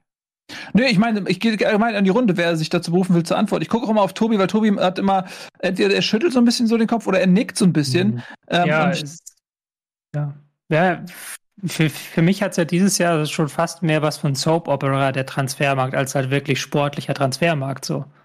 Weil wenn du dir die sportlichen Needs von den Teams anguckst, dann braucht halt Manchester United kein Ronaldo als Stürmer. Und PSG braucht keinen Messi und Real Madrid braucht auch nicht unbedingt Mbappé da vorne drin, sondern das ist dann wirklich nur noch, das sind die Topstars und wir wollen halt die Topstars verpflichten und Bass mit diesen Transfers generieren. Das ist es ja im Endeffekt, wenn man sich das anguckt. Dann hat es halt nicht mit sportlichen Dingen zu tun. Und was mir halt vor allem Sorgen bereitet, ist, dass, dass diese Transfers dadurch, dass es halt nur noch um Namen geht, also dass es sehr stark um Namen geht, dass die großen Vereine sich gegenseitig das Geld zuschustern. Also dass das, dass das ist kein Kreislauf mehr, wo es von oben nach unten fließt, wie es, so bei klassischen Transfers ist. Klassisch Manchester United kauft Jane Sancho von Borussia Dortmund, Borussia Dortmund kauft dann wieder den Ersatz, kauft Gregor Kobel von VfB Stuttgart, VfB Stuttgart kauft er wieder in der Zweitliga ein. Und so fließt das Geld langsam runter. Aber wenn halt Manchester United Varan von Real kauft, Real kauft dann Mbappé von PSG, PSG nimmt das ganze Geld in die Hand, um ähm, um Messi zu verpflichten, genau, und United dann wiederum holt sich, holt sich dann Cristiano Ronaldo. Also das ist, das ist dann so, so, so ein geschlossenes System wie in der Super League eigentlich angelegt, funktioniert dann bei Transfers schon für diese Superstars, weil das halt eben das, auch die Safe-Transfers, dann muss man da ganz ehrlich sagen, für die großen Vereine, wo sie halt wissen, ja, selbst wenn sportlich nicht hinhaut, holen wir da ein bisschen was äh, mit der Vermarktung wieder rein, weil wir einfach groß verkaufen und weil wir Sponsoren gewinnen. Das mhm. ist ja so für mich so ein Grund, warum ein Cristiano Ronaldo in seinem Alter noch ähm, so ein Preisschild hat oder auch warum vorhin Messi noch so ein Preisschild hat, weil wahrscheinlich, ich glaube, bei, bei Ronaldo nach, nach Turin zu Juventus war es ja, glaube ich, dass die, die Transfersumme ja innerhalb von, also ich will jetzt kein gefährliches Halbwissen, aber ich, hab, ich kann mich da innerhalb von kürzester Zeit durch Trikotverkäufe wieder reingeholt wurde. Ähm, und das ist genau dieser Punkt, den, den Tobi meinte, dass da die wirtschaftliche Ebene wichtiger ist als vielleicht die sportliche. Und das ist aber etwas, was für mich sich jetzt nicht dieses Jahr neu anfühlt, sondern was im Prinzip seit vielen, vielen Jahren ja schon ist. Nur ähm, von, vor vielleicht zehn Jahren hat man sich noch ein bisschen darüber gefreut oder, oder fand es irgendwie faszinierend, wenn mal ein Spieler für viel Geld irgendwo hingegangen ist, weil er mit einer Schaltenmauer durchbrochen wurde.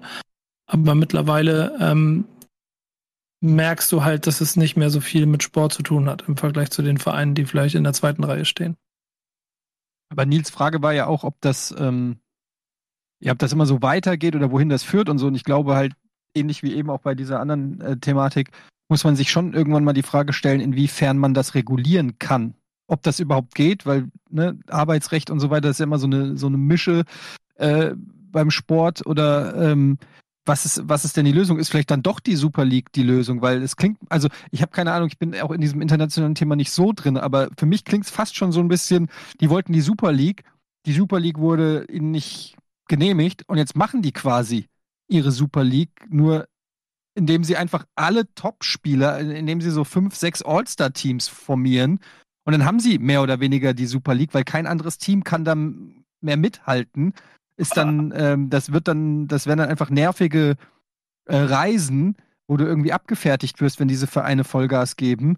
Und dann hast du im Prinzip fast schon so eine halbe Super League. Also äh, ja, wenn da keine Form von Regulierung kommt, und die sehe ich aber auch irgendwie nicht, ich weiß nicht, wie sie passieren soll, weil die großen Vereine da ja nicht mitspielen werden, ähm, ja, dann also ich habe auch keine Lösung, logischerweise, aber aber, aber ich weiß es nicht. Das habe hab ich ja damals bei der Diskussion rund um die UEFA auch schon gesagt, dass im Prinzip die Europa League, die, äh, diese Super League, die einzig logische Konsequenz aus dem ist, was diese Vereine auch in der Vergangenheit gemacht haben und es jetzt einfach nur nochmal bestätigt. Und der eigentliche Unterschied nur noch ist, dass sie irgendeinen Sponsor brauchen, der dem ganzen, ähm, also der den ganzen Bums auch noch bezahlt. So, das ist ja im Prinzip der Plan von der Super League gewesen mit einem, einem großen Konsortium dahinter. Und die Konsequenz daraus wird ja auch einfach sein, dass diese Champions League selber, wie sie stattfindet, sich spätestens in zwei Jahren auch überholt hat, wenn die UEFA nichts tut, weil dann wirklich nur noch diese vier Mannschaften da oben stehen. Wenn nicht mal Bayern München mehr Geld hat, um mitzuspielen im Konzert von PSG, Real, Barca und, und, und Man City oder zum Beispiel, oder jetzt wahrscheinlich auch Man United. Ja, das ist so ein bisschen äh, Evolution. Das ist auch wie ein bisschen wie im Tierreich. Mhm.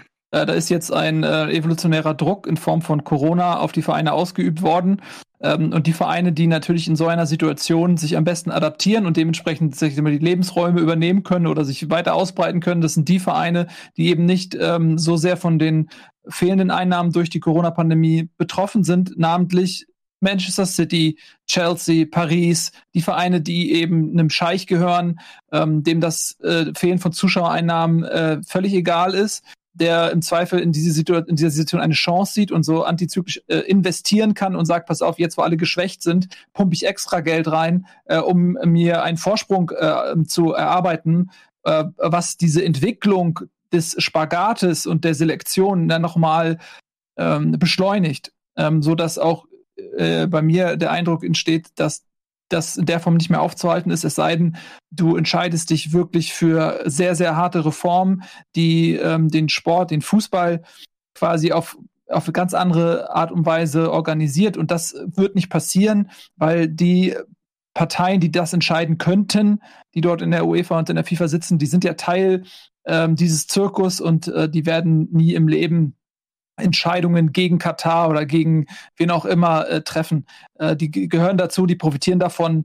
Und äh, deswegen ist es völlig utopisch zu glauben, dass es Reformen gibt, die äh, mit einer äh, romantischen Vorstellung des Fußballs äh, zusammenhängen. Das ist tot. Und wir kommen aus einer Generation, insbesondere wir drei, Tobi ist ja noch mal ein paar Jährchen jünger, aber wir sind eben aufgewachsen in, in, den 90ern mit dem Fußball. Wir haben es ja auch häufiger schon mal in dieser Sendung gesagt, schaut euch mal die 90er Jahre an. Da hatten wir was, fünf, sechs verschiedene deutsche Meister. Allein in einem Jahrzehnt. Das ist ja heute unvorstellbar. Ähm, und diese Zeit wird auch nicht wiederkommen. Ich glaube, man, das Einzige, was man machen kann, ist sich eine andere Sportart suchen, weil ich mir, ich glaube einfach nicht daran, dass sich äh, zeitnah irgendetwas an dieser Entwicklung ändert. Ich glaube, sie wird noch eine Weile weitergehen und am Ende wird es so sein, wie ich glaube, weiß nicht, Eddie oder Nico, einer hat es von euch gesagt, dass es dann ähm, eben wie beim Monopoly, dann gibt es drei, vier Vereine, je nachdem, vielleicht kommt irgendwer und kauft sich mal wieder einen anderen Verein, dann, dann hast du innerhalb von, von zwei, drei Jahren vielleicht nochmal einen anderen Superclub, der da gekauft wurde. Ähm, und das sind dann die, die Vereine, die, die äh, finanziell einen, einen Handlungsspielraum haben, wo kein anderer, der ver vernünftig versucht, ohne so jemanden im Hintergrund zu wirtschaften, mithalten kann. Also ich denke, halt, ja eine, eine Option wäre noch, ganz kurz, eine Option wäre noch halt das 50 plus 1 Feld in der Bundesliga. Was ich mir durchaus vorstellen kann, dass das irgendwann so sein wird, wenn immer mehr Vereine zu der Ansicht kommen, ja, entweder wir haben hier, wir, wir sind international nicht mehr konkurrenzfähig oder wir müssen auch Investoren reinholen und dann hast du halt einfach so ein, so ein Wettbieten im Prinzip, wer kriegt den besten Scheich oder keine Ahnung was. Ähm, das wird, und das werden natürlich dann die Fans nicht mitmachen, also da kommen, das würde dann, aber vielleicht ist das den Vereinen dann auch egal, weil sie ja dann auch auf die Fans in so einer, in einer gewissen Weise nicht mehr ganz so angewiesen sind, weil die Kohle woanders herkommt, zumindest für eine gewisse Zeit. Ähm, könnte ich mir vorstellen, dass es in diese Richtung auch noch geht. Das ja, ist ein total spannender Gedanke. Ja, mach mal, mach mal, Tobi, Entschuldigung. Ja, ist ja nicht so einfach. So, also das ist natürlich, wer den besten Scheich hat, ist dann natürlich die Frage, weil was natürlich City und PSG auch auszeichnen, ist, dass diese, diese ähm, Länder, die dahinter stehen, was ja eigentlich de facto Länder sind, das als Langzeitstrategie verfolgen. Und ähm, natürlich, klar, kaufen die jetzt Daten, sowas, aber die haben halt erstmal da die modernsten Trainingszentren hingezimmert und wirklich alles dafür getan, dass das halt eine langfristige Investition ist.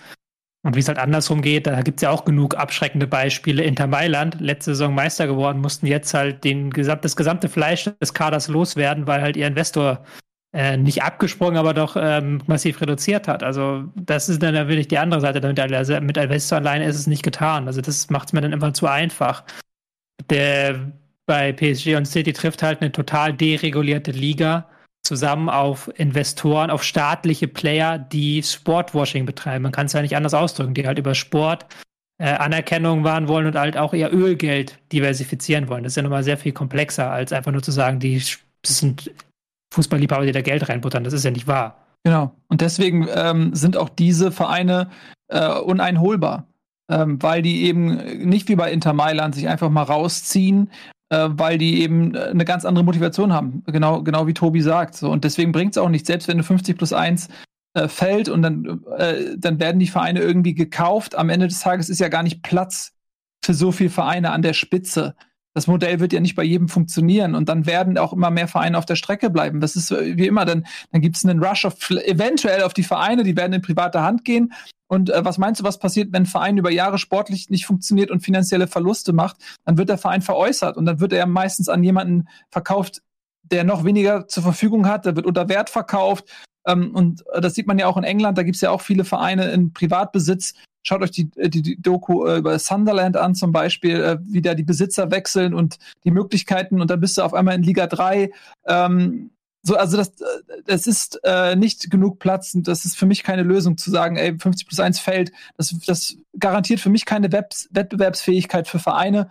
Ähm, Gerade die Premier League äh, ist sowieso wirtschaftlich weg, auch noch aus anderen Gründen. Äh, da kommt die Bundesliga auch mit Investoren nicht hin. Und meine Meinung, und Paris ist das, was Tobi sagt, das ist politisches äh, Whitewashing. Äh, auch das äh, ist ja, das will ja auch niemand. Also das für mich ist, ist die, ich ehrlich gesagt, ich bin ziemlich pessimistisch. Andererseits, ich finde das auch immer dann schwierig auf, also ist, du kannst natürlich auf Paris und City zeigen und auf die anderen Ligen, aber du hast ja zum Beispiel in England hast du noch einen Wettbewerb. Und es geht halt so total unter in Deutschland, dass Bayern München jetzt wieder vom Zweitplatzierten der letzten Saison den besten, den, den Trainer gekauft haben und den besten Abwehrspieler und jetzt wahrscheinlich auch noch den besten Mittelfeldspieler. Also die haben einfach mal so drei der wichtigsten Figuren des Zweitplatzierten des letzten Jahres gekauft. Das macht Bayern aber schon immer. Seit ja, klar, aber das, das, aber das ist ja auch, das musst du ja auch erstmal kennen. Das zeigt ja auch mal wieder, wie, wie, was das für eine finanzielle Schieflage ist in der Bundesliga ja, ja allein schon gibt. Aber das sie haben das von Konkurrenten, Entschuldigung, Tobi, aber sie haben es von Leipzig gekauft und äh, Leipzig hat äh, Red Bull im Hintergrund. Das ist also das Beispiel ist das, was ich. Nee. Also grundsätzlich gebe ich dir völlig recht, ähm, aber im, im, jetzt bei, bei Rasenballsport ist das vielleicht dann auch nochmal eine andere Geschichte. Ja, aber das ähm, sagst du jetzt warum? quasi, weil da halt das, ist, das, ist, das, ist, das kannst du auch wieder, wieder aber auch daran führen mit der 50 plus 1 Regelung. So, dass es ja nicht damit getan ist, weil Raba hält sich nicht an 50 plus 1. Und trotzdem kauft halt Bayern die weg, weil Bayern halt immer noch eine Marktmacht hat, die und auch einen Namen auch hat. Du kannst ja auch mit Geld nicht nur, nicht nur, du kannst ja mit Geld ja einen bestimmten Ruf nicht erkaufen, muss man ja auch mal ganz fairerweise dazu sagen. Wenn du jetzt halt hörst, Marcel Sabitzer, dass für den Kindheitstraum in Erfüllung geht, kann, den, kann bei RB Problem, gar nicht, das ja, gab es ja gar nicht, als er ein Kind war.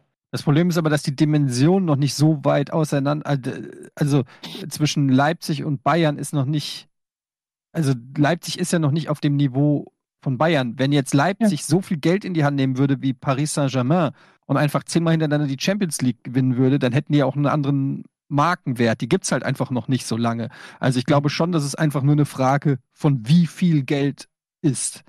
Und ähm, da kenne ich jetzt auch nicht, weiß ich auch nicht, wie viel Geld Leipzig bereit ist oder Red Bull bereit ist, in, in Leipzig reinzupumpen oder so. Die haben ja auch noch ein paar andere ähm, Felder, auf denen sie sich betätigen, auch im Sportbereich oder so. Also ähm, ich glaube aber schon, dass, dass die, die, die Anzahl an Geld ist letztendlich immer nur entscheidend. Es geht nur um Geld. Wie viel Geld wird reingepumpt mhm. in den Verein? Mhm. Glaube ich der, schon. Ja, kann, können wir jetzt auch, auch sowas wie, natürlich reden wir auch über sowas wie Attraktivität der Städte. Du hast natürlich mit Paris, mit London und so weiter, hast du natürlich auch internationale Hamburg. Drehscheiben, äh, wirtschaftliche Drehscheiben und auch äh, ja, Metropolen. Also das ist natürlich in Hoffenheim vielleicht nicht ganz so einfach dann auch aufzubauen. Aber also da kommen auch noch andere Faktoren natürlich dazu, aber generell schon noch, ist es erstmal Geld es kommt schon noch dazu, wie du das Geld ausgibst. Das darfst du ja auch nicht ja. vergessen. Und PSG und City haben ja, machen das ja auch schon seit zehn Jahren und haben immer noch beide nicht die Champions League gewonnen. Und waren auch die ersten fünf, sechs, sieben, acht Jahre sehr weit weg vom Sieg der Champions League, weil sie halt das Geld nicht gut ausgegeben haben. Also du kannst halt sportliches Know-how zum Glück nicht gänzlich durch Geld ersetzen. Das sehen wir auch jetzt bei einem anderen deutschen Verein, wo der auch zu viel Geld gekommen ist und auf dem letzten Platz der Tabelle steht. Ja, ähm, und da haben wir letzte Woche auch schon äh, viel drüber gesprochen. Du redest natürlich von Hertha. Mm, und damit sind wir in der Bundesliga angekommen. Und ich würde vorschlagen, an dieser Stelle ähm, beenden wir mal diese Diskussion. Ich weiß, wir könnten die noch eine Weile weiterführen. Äh, vielleicht machen wir irgendwann noch mal eine Sondersendung, aber wir haben ja noch einen Spieltag zu besprechen. Deswegen machen wir jetzt, würde ich sagen, einen kurzen Break, eine kleine Pause, Werbepause und dann sind wir zurück und dann kümmern wir uns mal um das, was an diesem Spieltag sonst noch so passiert ist. Bis gleich. Herzlich willkommen zurück. Bundesliga nahezu live. Heute mal wieder aus dem Homeoffice. Zugeschaltet Etienne, Nico, Tobi und ihr. Und jetzt geht's hier, nachdem wir zu Beginn hitzig diskutiert haben, ähm, wieder um die Fußball-Bundesliga. Tobias Escher hat ja vor der Werbepause Hertha BSC ins Spiel gebracht. Da ging es äh, noch so ein bisschen um Investitionen. Und jetzt reden wir mal darüber, wie sich diese Investitionen denn auf dem Platz bemerkbar machen. Das soll keine Häme sein, aber wenn man das dieser Tage bei Hertha macht, dann kommt man natürlich nicht umhin zu sehen, dass sie momentan was, null Punkte oder so haben oder ein, ich weiß gar nicht mehr genau. Müssen wir mal die Tabelle angucken. Ähm, null tatsächlich und minus acht Torverhältnis. Äh, also das hat noch nicht gefruchtet. Lass uns doch mal direkt äh, damit anfangen. Jetzt äh, hat Berlin an diesem ähm, Spieltag gegen die Bayern gespielt. Das ist natürlich jetzt auch ein bisschen, finde ich, schwer zu bewerten, weil in München verliert jeder 5-0, wenn die Bayern richtig Bock haben. Ja, natürlich kannst du es richtig clever machen und dann sagst du super gespielt. Aber wenn die Bayern so richtig Bock haben, dann kann jeder da mal 5-0 verlieren.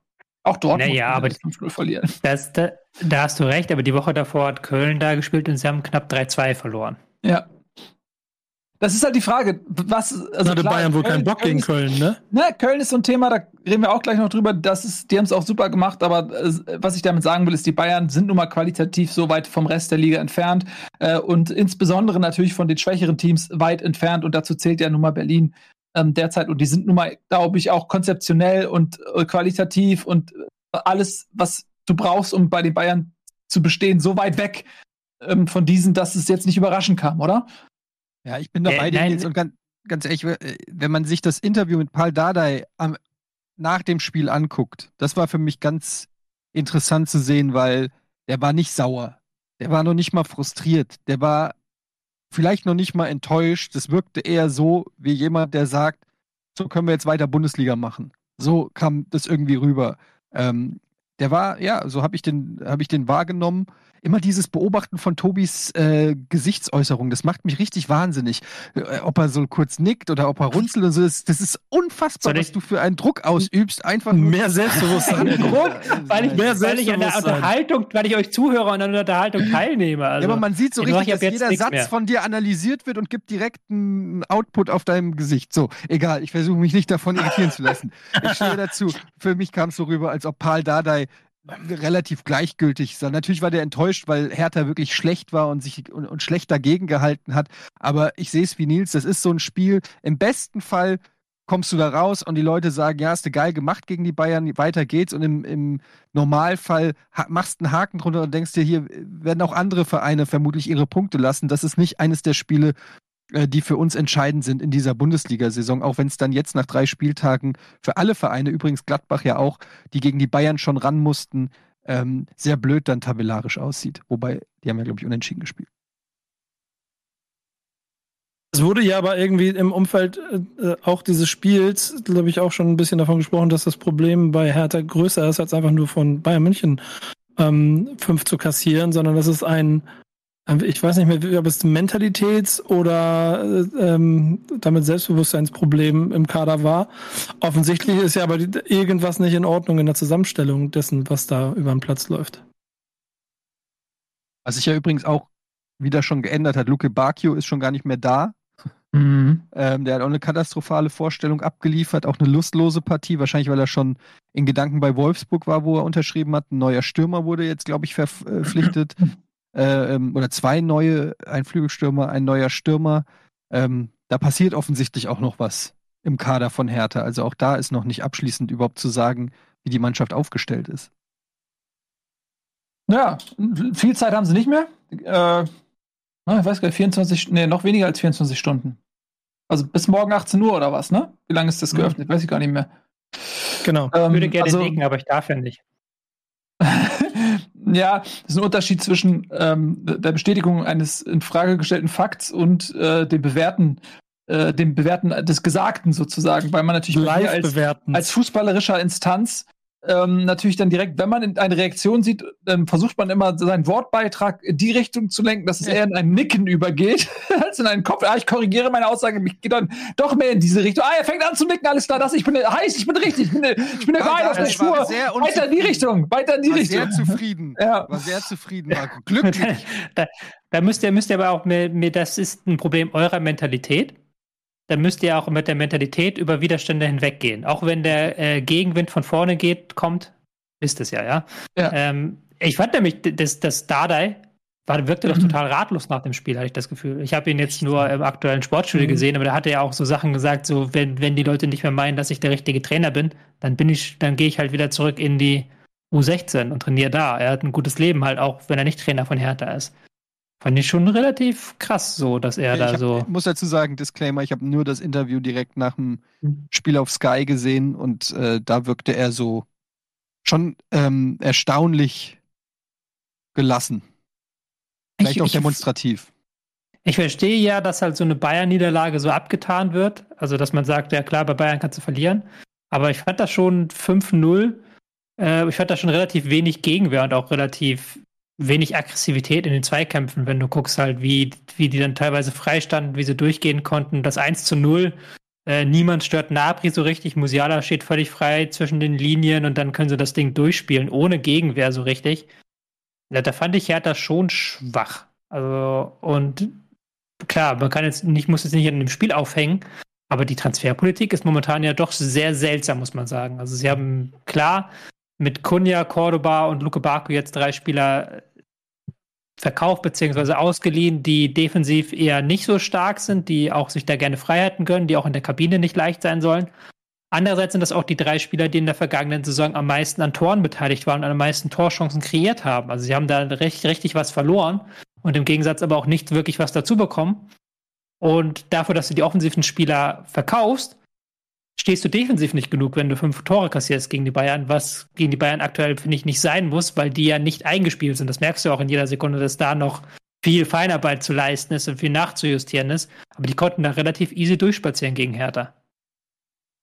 Ja, ich denke auch, ähm, jetzt bei der Personale Dardai, dass man da vielleicht auch noch mal ein bisschen das beleuchten kann. Ich bin eigentlich Fan davon gewesen, dass sie ihn damals zurückgeholt haben, weil er, glaube ich, diese, ja, diese Identifikation mitbringt zu 100% glaubwürdig. Hertha BSC ähm, hat, wie gesagt, nach seiner Tätigkeit als Cheftrainer dort in der Jugend weitergemacht. Er fühlt sich da zu Hause. Ähm, so langsam kippt es bei mir ein bisschen, weil, wenn man eine Parallele ziehen möchte, vielleicht zu einem Terzic, der ja auch dann übernommen hat, als es gekriselt hat bei Dortmund, der auch diese komplette Identifikation hat, der auch das Momentum was er für seine Karriere durch den Pokalsieg und durch, das Wirken in Dortmund hatte, im Prinzip aufgegeben hat, um in Dortmund zu bleiben. Er hätte ja sicherlich auch einen lukrativen Posten als Cheftrainer irgendwo bekommen können im Profifußball. Und der ist bei Dortmund geblieben und ich kann mir gut vorstellen, dass das eben auch zu einem großen Teil an seiner Identifikation mit diesem Verein hängt und nicht nur aufgrund der Dinge, die ihm dort angeboten worden sind. Ähm, und deswegen ist es vielleicht ein bisschen vergleichbar, aber der Unterschied ist, dass Terzic in Dortmund irgendwie was bewegt hat, Leute mitgerissen hat und einen guten Übergang gemacht hat zu einem Trainer, der langfristig bleibt. Und bei Dada ist das so, dass er auch aufgrund seiner Aussagen, er wirkt wie jemand, der nur so lange da ist, bis man eine bessere Lösung hat. Mit anderen Worten, es wird parallel gesucht und es wird aber nichts gefunden. Er wartet im Prinzip nur darauf, dass der Verein mit einer großen Lösung um die Ecke kommt und er, ich möchte fast schon sagen, erlöst wird von dieser Aufgabe. Ähm, und das ist natürlich keine Situation, in der du dann eine Mannschaft packen kannst, in der du sie langfristig aufstellen kannst, in der du deine Ideen als Trainer auch mit der sportlichen Leistung in Transfers umwandeln kannst, weil er im Prinzip ja, wie gesagt, nur darauf wartet, dass er irgendwann ersetzt wird. Und ähm, deswegen ist diese Gelassenheit jetzt auch keine optimistische Gelassenheit, sondern eher fast schon eine resignierende. So wirkt es zumindest auf mich, ähm, so ja ich nicht weiß, ob das eine gute Konstellation ist. Und was du gerade gesagt hast mit den mit den mit dem Aussortieren der Spieler oder mit dem Verkaufen der Spieler, das äh, wirkt halt auch so, als wenn jetzt versucht wird, eben gewisse charakterliche Eigenschaften auch in die Mannschaft äh, zu bringen. Und die verkauften Spieler bringen die offensichtlich nicht so mit. Ja? Ähm, und da wird halt sicherlich jetzt irgendwie versucht, eine, eine Mannschaft auch um eine Mentalität zu bereichern, die in der Vergangenheit nicht da war. Aber du musst natürlich dann eben auch diese Spieler bekommen und du musst sie dann auch erstmal ja erstmal kaufen und dann sie auch in die Mannschaft integrieren. Sie müssen auch sportlich passen. Und da sehe ich bei Berlin noch einige Baustellen. Die, er hat vor allen Dingen sportlich jetzt nicht so die geniale Bilanz vorzuweisen, muss man auch ganz offen sagen. Ja. Klassenerhalt hat er geholt, klar, aber wenn man seine Bilanz anguckt, sind das 18 Punkte in 19 Spielen, seit er wieder da ist. Das ist jetzt nicht die Hölle. Ist auch ja ein kleines bisschen die Frage, die sich die Verantwortlichen stellen müssen, warum man dann mit ihm in die neue Saison gegangen ist. Also man muss sich ja selbst bei, okay, wir sind nicht der Big City Club und jetzt hört mal auf, alle Witze darüber zu machen, sondern wir wollen einfach hier konstruktiv langfristig etwas aufbauen. Ähm, dann aber übergegangen mit einem Trainer, den man schon ge ge ge gehabt hat, eine Rolle rückwärts zu machen, um jetzt den gleichen Fußball zu spielen wie vor vier Jahren. Das, das weißt du doch alles nach der letzten Saison. Aber so, wurde, hat nicht Dadai gesagt, er macht's nur, wenn er auch weiter beschäftigt wird? War da nicht irgendwie sowas, da, dass er eine gewisse Bedingung gestellt hat? Ich erinnere mich, ja, war irgendwas. Aber wenn, aber wenn das so der Fall ist und er nach dem dritten Spieltag, also entweder er macht das jetzt auf beleidigt, frustriert dem Team gegenüber. Team, wenn ihr mich nicht wollt, dann kann ich auch einfach gehen. Oder es gibt im Verein selber ja schon wieder Strömungen, die ihn äh, hart kritisieren und ihn quasi ausziehen. Was sind ja zwei Faktoren, die da so eine Rolle spielen können, dass da da jetzt schon so reagiert, wie er reagiert. So. Und das alles spricht für, okay, eigentlich hätte sie die Entscheidung schon in der Sommerpause treffen müssen. Weil ich glaube, die wetten darauf, wer der erste Trainer ist, der geht, da steht er jetzt hoch im Kurs. Das kann man wahrscheinlich so sehen. Ist ja auch die Frage, wie du als Ersatz hättest holen können. Ex-prima Trainer ist auf dem Transfermarkt, habe ich gehört. ja. Aber man will sich auch nicht verschlechtern. Also. Ja, ähm, so oder so äh, ist Berlin, ja, kann man sagen, schon wieder in der Krise. Warum jetzt jetzt nicht schwärzer mal nach drei Spieltagen als unbedingt notwendig, aber wenn du dann null Punkte hast und auf Platz äh, null, ja, Platz null auf Platz 18 Entschuldigung, die Saison gehst, dann muss man sich nicht wundern, wenn man gerade nach der Vorgeschichte dann ähm, die Stimmung auch wieder mies ist und diese miese Stimmung, die musst du dann ja auch erstmal wieder ähm, umdrehen und das macht sicherlich noch ein bisschen schwieriger. Kommen wir zum nächsten Spiel, oder? Bleiben wir in Berlin, würde ich vorschlagen. Die eine Berliner Mannschaft sorgt für Negativschlagzeilen, die andere für positive. International hat man sich qualifiziert für die neu gegründete, neu gegründete Conference League und auf nationaler Ebene besiegt man mal eben Borussia Mönchengladbach, die ja zum Saisonauftakt beachtlich gegen die Bayern gespielt haben, die keine Doppelbelastung oder keine Dreifachbelastung haben. Wahrscheinlich auch keine Doppelbelastung mehr lange, weil sie in der nächsten DFB-Pokalrunde gegen die Bayern spielen. Ähm, deswegen hatte man schon gedacht, okay, Gladbach, die können sich diese Saison zumindest in der Bundesliga wieder gut präsentieren, aber ähm, haben sich jetzt gegen Union sehr schwer getan. Das eine Tor zum 2 zu 1 fiel auch erst in der Nachspielzeit. Also das sah lange Zeit wirklich dann auch souverän aus von Union, die sich dann in der zweiten Halbzeit auch eher so auf die defensiven Dinge konzentriert haben mit der Führung im Rücken. Äh, wie habt ihr das Spiel denn so gesehen? Ja, ich kann da auch einen sehr guten Artikel in der aktuellen Elf Freunde, beziehungsweise auf elffreunde.de empfehlen von Kollege Escher. Der hat zur Situation in Gladbach ähm, und zu den Gründen des Versagens, man muss es ja so nennen, ähm, einiges geschrieben. Aber zum Spiel, ja, also ähm, es, war, es war eigentlich das Undankbarste, was Gladbach eben passieren kann, ähm, die eigentlich gar nicht so schlecht reingekommen sind, aber dann eben zwei Gegentore gefangen haben. Und dann ist es einfach brutal schwer, weil äh, Union sich dann aufs ähm, Kontern ähm, spezialisiert hat oder verlassen hat. Und das hat einfach auch sehr gut geklappt. Und Gladbach dann wie so viele Vereine dann auch einfach immer bis zum, ich würde mal sagen, bis zum gegnerischen Drittel sieht das immer sehr gut aus.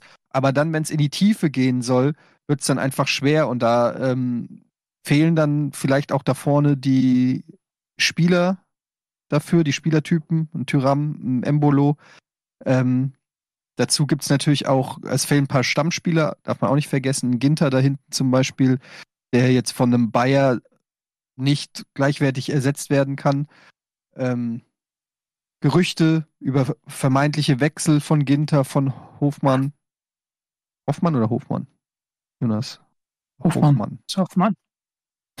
Ja, also ich glaube, es gibt diverse Gründe, aber ähm, das gleiche, was ich auch später zur Eintracht sagen werde, ich äh, finde, es ist noch zu früh, auch wenn die Tabelle jetzt nicht gut aussieht, ähm, da jetzt schon wirklich ein Urteil zu machen und ein Urteil zu geben. Die Vereine werden oh. sich noch finden, die, die die Qualität haben. Aber wir mal ehrlich kurz, kurze, knackige Antwort. Ja, Mann. Empfindest du Genugtuung, wenn du eine. Ja, tut er. Ich beantworte, ich, ich beantworte die Frage für ihn. Ich sage ja, tut er. Ich sehe sein Gesicht immer, wenn er darüber redet. Die Antwort lautet ja. Am Trainer und an der Mannschaft liegt es nicht. So viel kann ich schon mal sagen. Das war ein hm? Zitat von Adi Hütter äh, am Ende der Saison. Äh, ja, ich kann es nicht anders sagen. Es tut mir auch leid, weil ich eigentlich kein Feind von Gladbach bin. Ich mag Gladbach eigentlich, aber ähm, ich glaube, die Gladbacher verstehen es, weil ich glaube, die fühlen genauso wie äh, wenn Dortmund mit Rose verliert. Insofern äh, sei es mir gegönnt, dass da ein bisschen Schadenfreude ist, aber das ändert nichts daran, dass ich trotzdem die Sachen sehr objektiv und gut analytisch äh, einschätzen kann. Ja. ja. Analyse war auf jeden Fall richtig. Ähm, Gladbach fängt sich in der ersten Halbzeit zwei blöde Konter, nachdem sie das Spiel zwar kontrolliert hatten, aber selber kaum Chancen hatten. Äh, und diese zwei Konter führen dann zu zwei Gegentoren, weil Union das wieder brutal gut macht. Avonie, hattest du ja letzte Woche schon gesagt, 15 Tore oder was war, war deine Prognose? Ja, da ist er auf strammen Kurs hin. Und Kruse dann ja auch mit den guten Pässen. Und ähm, bei Gladbach traditionell hatten wir auch schon das Thema vergangene Woche, wenn eine Flanke auf den zweiten Pfosten kommt, kannst du sicher sein, dass der Gegenspieler frei steht bei Gladbach, weil da keiner deckt. Diesmal war es Gieselmann, der, der seine Kopfballstärke unter Beweis stellen durfte. Das ist, sind die altbekannten Schwächen, aber es läuft halt momentan auch alles wirklich blöd für sie. Also die Chancen vorne, die sie dann in der zweiten Halbzeit hatten, haben sie nicht gemacht. Die Spielverläufe sind gegen sie. Also die können schon besser, aber da ist jetzt braucht man natürlich noch so einen Ticken mehr defensive Stabilität und einen Ticken mehr offensive Durchschlagskraft. Das fehlt momentan. Ja, mal ganz kurz zur Aufstellung. Äh, Viererkette bei Gladbach war Benze Baini, der war lange verletzt. Äh, der ist jetzt ähm, wahrscheinlich auch noch nicht bei 100 Prozent. Dann hast du Elvedi und Bayer in der Innenverteidigung und äh, der junge Scully auf rechts außen. Das ist nicht die, in, äh, die Viererkette, mit der äh, Adi Hütter gerne spielen lassen würde. Dementsprechend sind da auch Stellungsfehler und so weiter inkludiert, denke ich mal, innerhalb dieser Aufstellung. Wenn Gladbach volle Kapelle hätte, dann würden sie vermutlich auch ein bisschen anders spielen. Hätte, hätte Fahrradkette. Ja, ich sag nur, es ist wie immer natürlich keine Entschuldigung, aber es ist auch eine Erklärung. Wenn du einen gewissen qualitativen Aderlass nicht kompensieren kannst, dann ist doch klar, dass die nicht genauso gut spielen wie, die, wie der erste Anzug. Ist ja, klar. das ist natürlich auch ein Kaderproblem, so in gewisser Weise, weil hinten fallen ja eigentlich nur, korrigiere mich, wenn ich falsch bin, fallen nur Ginter und Leiner aus. Ja, immerhin schon zwei von vier, ja. Ja, gut, klar. Und äh, Jordan Bayer hat halt letzte Saison mehr in der dritten Liga oder vierten Liga gespielt als in der Bundesliga. Ähm, und der hat natürlich auch dann den entscheidenden Fehler gemacht zum vor dem 0-1. Klar muss man jetzt nicht nur auf einen Spieler zeigen, aber es ist schon ein qualitativer Abfall. Also qualitativer Abfall im Sinne von, es ist qualitativ schlechter, als wenn du die erste Elf hast. Ja. Wie gesagt, Benze Baini ist auch noch nicht voll im Saft, glaube ich. So. Ja. Er kommt ja aus einer Verletzung, hast du eigentlich schon zweieinhalb von vier. Also gut, aber ähm, genug Qualität sollte in Gladbach auf jeden Fall da sein, um sich da aus dieser Situation kurzfristig wieder rauszubewegen. Ich würde die jetzt auch noch nicht abschreiben. Ich bin da bei Eddie. Das sind jetzt drei Spieltage. Ähm, das, äh, da wird sich noch ein bisschen was tun und da werden sich gewisse Dinge noch verändern in der Tabelle. Und ich glaube auch, dass Gladbach ähm, sich stark verbessern wird. Einfach, wie gesagt, spätestens wenn dann ähm, Mannschaften da oben auch unter der Woche spielen müssen und Gladbach dann irgendwann nach dem DFB-Pokal ausgeht, die Bayern in der nächsten Runde nur noch äh, Bundesliga hat und so, dann glaube ich schon, dann, dann wird sich spätestens zur Rückrunde das Bild stark korrigieren, auch für Gladbach. Bayern München auswärts, Leverkusen und auswärts Union ist auch ein undankbares Auftaktprogramm, muss man fairerweise dazu sagen. Ja.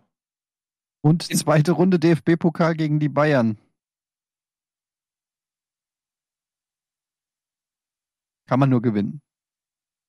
Ich spiele ja, die Bayern in der zweiten werden. Runde? Ja, genau. Das könnte ah. aber im ah. Zweifel ganz spannend werden. Ist aber auch erst Ende Oktober. Bis dahin werden sie schon viele Punkte gesammelt haben. Ähm, so sieht das aus. Und Union, ach, die machen einfach Spaß. Ich weiß nicht, also, die hören auch nicht auf. Die machen ihr Ding. Jetzt was, seit wie vielen Spielen ungeschlagen zu Hause? 18 oder ja, sowas? Genau. Absurdes? So auf Liverpools äh, Faden, was das ich, angeht. Ich, ich fand das Spiel, was das angeht, auch ehrlicherweise einfach nur durch den Max Kruse-Effekt un unterschieden, weil das zweimal so genial war. Ähm, beim ersten einfach die Ballverteilung nach außen und dafür so für, für so viel Raum zu sorgen und beim zweiten einfach der Pass. Das sind diese Kleinigkeiten, die dann den Unterschied machen. Wahrscheinlich hätte es sonst auch ein müdes 0-0 werden können. Ja. Und ich finde bei Union ist auch immer, Union ist so ein Verein, der macht es für andere Vereine schwieriger, Ausreden zu finden. Aber wenn man sich mal die Mannschaft anguckt, wen sie da so haben, äh, Jeckel, Knoche, Baumgartel, Trimmel, Rani Kedira, Gieselmann, Öztunali, Haraguchi. Also das sind jetzt auch nicht die Transfers, wo du sagst, so ja Mann, ey, das, der Weg nach Europa ist allein durch die Transfernamen äh, im Prinzip ja, vorgegeben. So, sondern allein wenn du das ich meine nur kurz schon zwischendurch, nur allein das Zentrum, die drei im Zentrum sind ja jetzt alles drei Spieler, die vorher überall immer eher ähm, Kader 12 bis 15 waren in Augsburg oder Mainz oder irgendwie so. Und jetzt spielen sie beim Conference League Teilnehmer im Zentrum und, äh, und dominieren Gladbach oder, oder halten sie zumindest in Schach. Das ist das schon alles ziemlich beeindruckend. Die ja. schaffen das eben ähm, aus der Summe mehr als ähm, die, der Wert der Einzelteile zu generieren und äh, ich kann noch nicht genau erkennen, was das Geheimnis ist, ob das tatsächlich so eine Charakterding ist, ob die ihr, ihr äh, die Mannschaft auch zu einem Großteil nach Mentalität aufstellen, danach wie sie miteinander agieren, ob das wirklich dann so gezielt so ist, ob das das Umfeld ist, was ähm, dazu führt, dass sie besonders gut funktionieren oder ob das irgendwie vielleicht haben die so eine Art Moneyball-System, ja? Vielleicht haben sie haben sie irgendeinen irgendein Algorithmus dahinter, aber es funktioniert. Finden ja immer wieder Spieler in der Bundesliga, die unterschätzt werden, muss man ja ganz so sagen, erste und zweite Liga. Haraguchi jetzt wieder das beste Beispiel mit dieser Flanke, die ja auch nicht jeder schlägt, aber der halt aus anderen Gründen dann vielleicht nicht von Bundesligisten gewertschätzt wurde. Und ähm, Fischer schafft es aber dann, diese Spieler in ein System einzubinden, das halt die Kompaktheit in Forderung stellt, aber auch dann gewisse defensive Mängel vielleicht, die ein Haraguchi hat im Zweikampfverhalten, die werden dann von einem Kedira zum Beispiel abgefangen. Also da hat man eine sehr gute Mischung sich einfach zusammengebastelt. Und Urs Fischer schafft es immer wieder halt, so Grundtugenden wie Stabilität, wie Einsatz, wie Zweikampfhärte ähm, abzurufen. Ja, und das sorgt für den Moment für sahnige fünf Punkte nach drei Spieltagen. Also alles im Lot bei Union. Machen wir mal weiter mit Bielefeld gegen Frankfurt kommen. Machen wir mal weiter mit Bielefeld gegen Frankfurt. Frankfurt 1-0 geführt ähm, und am Ende fast noch glücklich sein, äh, kann man fast noch glücklich sein über den Punkt, ähm, wenn man so die Schlussphase sieht, da hatte Bielefeld fast noch ein bisschen mehr vom Spiel, oder? Ja, ähm, also es war halt echt ein komisches Spiel, weil die erste Halbzeit war ultra dominant. Ähm, das war eine richtig geile Eintracht, die ich da gesehen habe. Auch das 1-0, muss man wirklich sagen, war ein richtig schön rausgespieltes Tor, was so auch schon ein bisschen Hoffnung, mir zumindest Hoffnung gibt, dass man zumindest ahnen kann, wohin die Reise gehen soll und dass da nicht alles schlecht ist. Was dann aber wirklich schlecht war, ist, wie die Eintracht dann ähm, vor allem nach den Einwechslungen ähm, von, von Bielefeld, ähm, Chibora kam rein, ähm, ich glaube, Lasme und Wimmer, nee, doch, Wimmer kam da noch rein. Und durch diese neue Körperlichkeit und, und, und durch diese Einwechslung, die haben wirklich total gefruchtet bei Bielefeld. Vielleicht war sich die Eintracht nach der ersten Halbzeit dann auch schon so ein bisschen zu sicher oder so, ich weiß es nicht. War auf jeden Fall dann schon ganz, ganz schön krasser Unterschied. Und sie konnten sich gar nicht mehr befreien irgendwie. Also es ist irgendwie, wurden nur noch die Bälle hinten rausgeschlagen, die sind aber auch dann immer wieder bei Bielefeld gelandet. Man kam nicht mehr richtig in die Zweikämpfe rein.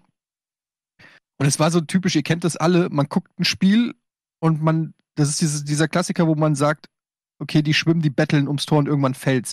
Und du kannst, du sitzt als Zuschauer vorm Tor, du kannst nichts machen, aber du siehst, wie dieser Zug immer wieder anrollt, anrollt, anrollt und ähm, irgendwann fällt dann halt in der 86. der Gegentreffer. Ähm, ja, war dann auch für, äh, für Bielefeld, finde ich, auch dann ein gerechtes Unentschieden. Ich glaube, ein Sieg wäre vielleicht ein bisschen zu vieles gut dann auch gewesen, auch wenn sie dann am Ende äh, nochmal ein paar Chancen hatten. Ähm, die Eintracht hätte, glaube ich, in der ersten Halbzeit aber auch einfach den Deckel drauf machen müssen. Da waren sie so dominant, ähm, da hat Bielefeld gar nichts gemacht, war komplett eingeschnürt in der eigenen Hälfte. Und ähm, da hätte man vielleicht noch aggressiver aufs 2-0 gehen müssen. Ja, jetzt ist erstmal ähm, Länderspielpause und dann kommen jetzt heute vermutlich zwei neue Spieler, neue defensiver Mittelfeldspieler und neuer Stürmer mit Jakic und Lammers, so wie es aussieht. Und dann hat man jetzt ein bisschen Zeit zu trainieren und ich glaube, dann fängt eigentlich auch erst so richtig auch dann die Saison an. Muss man gucken, ob was ist jetzt mit Kostic, bleibt der, geht der, was mit Younes bleibt der, geht der. Und ähm, ja, ich glaube, man muss aus Eintracht-Sicht muss man diese Saison auch ein bisschen als eine Übergangssaison sehen, mit all dem, was wir auch schon vorhin gesprochen haben, mit den vielen Veränderungen und so. Jetzt muss man hat auch viele junge, talentierte Spieler geholt, aber vielleicht nicht welche, die sofort helfen. Da muss man, glaube ich, als Fan jetzt auch dann mal vielleicht einsehen, dass das dieses, dieses Jahr nur in Anführungsstrichen vielleicht ein Mittelfeldplatz wird oder so. Ähm, und dass das halt wieder so eine Umbruch, Umbruchssaison ist. Ja, und Bielefeld, äh, finde ich, ist äh, ja gut in die erste Liga gestartet und ähm, drei Unentschieden. Ja. Ja, ich fand auch. What else? Ich fand Bielefeld dann auch stark, auch gerade äh, zum Ende hin, mh, hm, haben sie wirklich viel Druck gemacht, haben sich das, finde ich, verdient, dann auch diesen Ausgleich. Und ich hatte danach auch eben das Gefühl, dass sie auf dem Gaspedal geblieben sind und nicht mh, hm, gesagt haben, okay, geil, jetzt ermauern wir uns schnell noch das Unentschieden, sondern ähm, sie haben durchaus auch versucht, noch ein bisschen auf Sieg zu spielen. Natürlich nicht mehr mit dem vollsten Risiko wie beim 0 zu 1.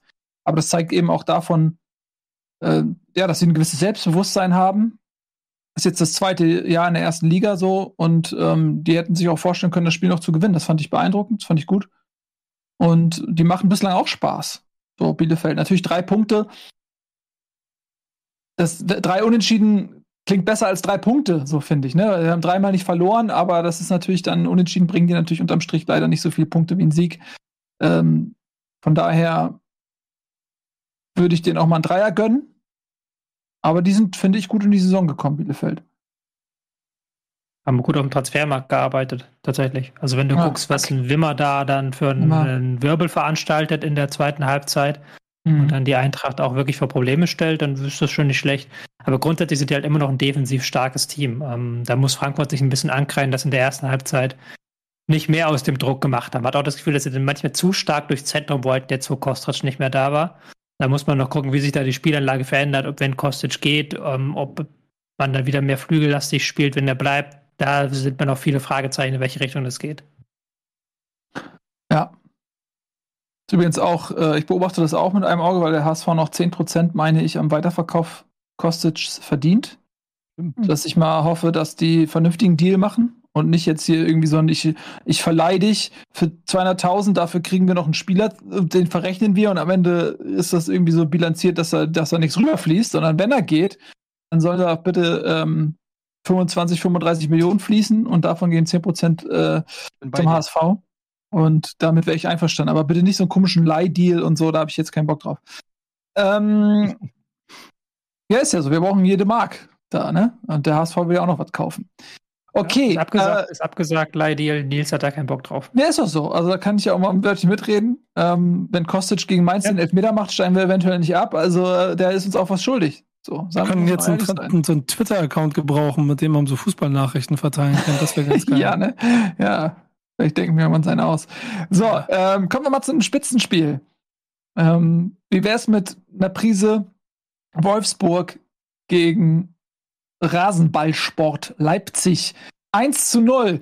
Äh, Wolfsburg von vielen hier in der Runde so ein bisschen als Enttäuschung gehandelt, äh, ist genau das Gegenteil zum Saisonstart, DFB-Pokal ausgeklammert, nämlich neun Punkte nach drei Spielen und damit Tabellenführer. Ähm, und jetzt gegen Leipzig war das ja auch sportlich mal so ein Härtetest, oder? Es war eine geile Partie, muss ich sagen. Ich habe das gestern geguckt und es war äh, richtig mit Tempo. Hat Spaß gemacht zuzugucken, kann man gar nicht anders sagen. Ähm, und ich bin ein bisschen beeindruckt von Wolfsburg. Ähm, ich äh, komme nicht um weg, um zu sagen, dass die ganz schön gut besetzt sind.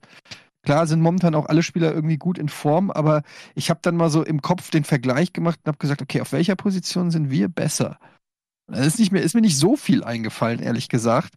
Ähm, die sind echt gut besetzt, haben jetzt sogar noch Luke Bacchio geholt. Vielleicht geht da noch jemand, Breckerlo oder so, keine Ahnung. Aber ähm, also ja, gut, ein Weh Wehmutstropfen gab es natürlich mit, ähm, mit äh, Schlager, der sich da vielleicht auch schwerer verletzt hat. Aber ansonsten muss ich sagen, hätte ich jetzt auch nicht gedacht, gerade nach den schlechten Spielen in der Vorbereitung und dem schwachen Spiel, äh, ne, die haben ja trotzdem schwach gespielt und sind dann ausgeschieden, aber haben ja eigentlich gewonnen im DFB-Pokal. Ähm, hätte ich jetzt gedacht, so Marc van Bommel ist vielleicht so der erste Trainerkandidat, der sogar wackelt. Ralle hat es ja auch gesagt. Aber da sieht man mal, wir haben alle keine Ahnung, drei Siege und Wolfsburg, ähm, ja, spielt guten Fußball, hätten sogar noch höher gewinnen können, wenn Wechhorst das Ding da am Ende macht. Ich habe auch so ein kleines bisschen den Eindruck, das, muss, das wird der einzige Experte in der Runde hier vielleicht mal nochmal beurteilen. Ja, was willst du wissen? Genau, Nils, äh, danke schön. Äh, ich hatte es selber gesagt, aber äh, ähm, ähm, dass er der einzige von den neuen Trainern ist, der nichts verändert hat. Hm. Also zumindest nicht so viel. Gefühlt, es fühlt sich so an, als ob Wolfsburg immer noch so Fußball spielt wie vorher, während sie in allen anderen Vereinen versucht haben, äh, in Gladbach, in, in Leipzig, in Dortmund, da klappt es ein bisschen besser, aber neue Spiel, Spielstile zu etablieren und Wolfsburg spielt logischerweise mit dem äh, Personal genauso weiter und deshalb auch so erfolgreich. Ja, ich würde schon sagen. Nils, was sagst du? ja, ich würde schon sagen, aber Tobi wollte auch was sagen. Ich würde schon sagen, dass zum Beispiel Hütter auch jetzt nicht die Revolution gemacht hat in Gladbach, sondern auch da kleine Schritte geht. Nagelsmann ist ja auch noch, ähm, hat auch noch kleine Schritte erst gemacht. Aber ja, das stimmt schon, dass Von Bommel sehr klug auf dem Fundament aufbaut und das eben eine sehr hohe Intensität im Spiel gegen den Ball vorsieht. Das haben sie jetzt auch gegen Leipzig richtig gut hinbekommen, ähm, sämtliche Spiel durch das Mittelfeld abzuwürgen und da immer die Gegner auf den Füßen zu stehen, immer zu nerven und das war schon eine richtige Stärke. Und auch ansonsten ist da viel von der vergangenen Saison zu erkennen und das war schon ein richtiger Fingerzeig, dieses Spiel, fand ich. Einfach weil man halt Leipzig genau das Spiel aufgedrückt hat, was Leipzig eigentlich dem Gegner aufdrücken möchte. Und weil man dieses Intensitäts-, Zweikampf-, Pressing-Verhalten, Duell gewonnen hat gegen ein Team, das darauf sehr, sehr stark baut. Trotzdem muss man auch noch ein bisschen einschränkend sagen, dass natürlich der Saisonstart mit einem Sieg gegen 10 Bochumer, mit einem Sieg gegen, im zweiten Spiel war es, glaube ich, Hertha, gegen die sie gewonnen haben. Oder liege ich da jetzt gerade falsch? Ähm, nee, es war richtig.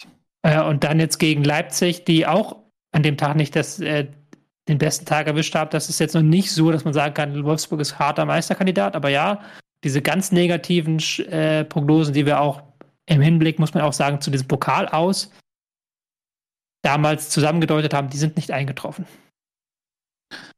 Ja, ich bin auch noch nicht so hundertprozentig überzeugt. Äh, ich denke auch, dass die Qualität des Kaders auf jeden Fall groß ist. Ähm, aber sie haben jedes Spiel mit einem Torunterschied gewonnen. Auch gegen Berlin, die gerade kriseln.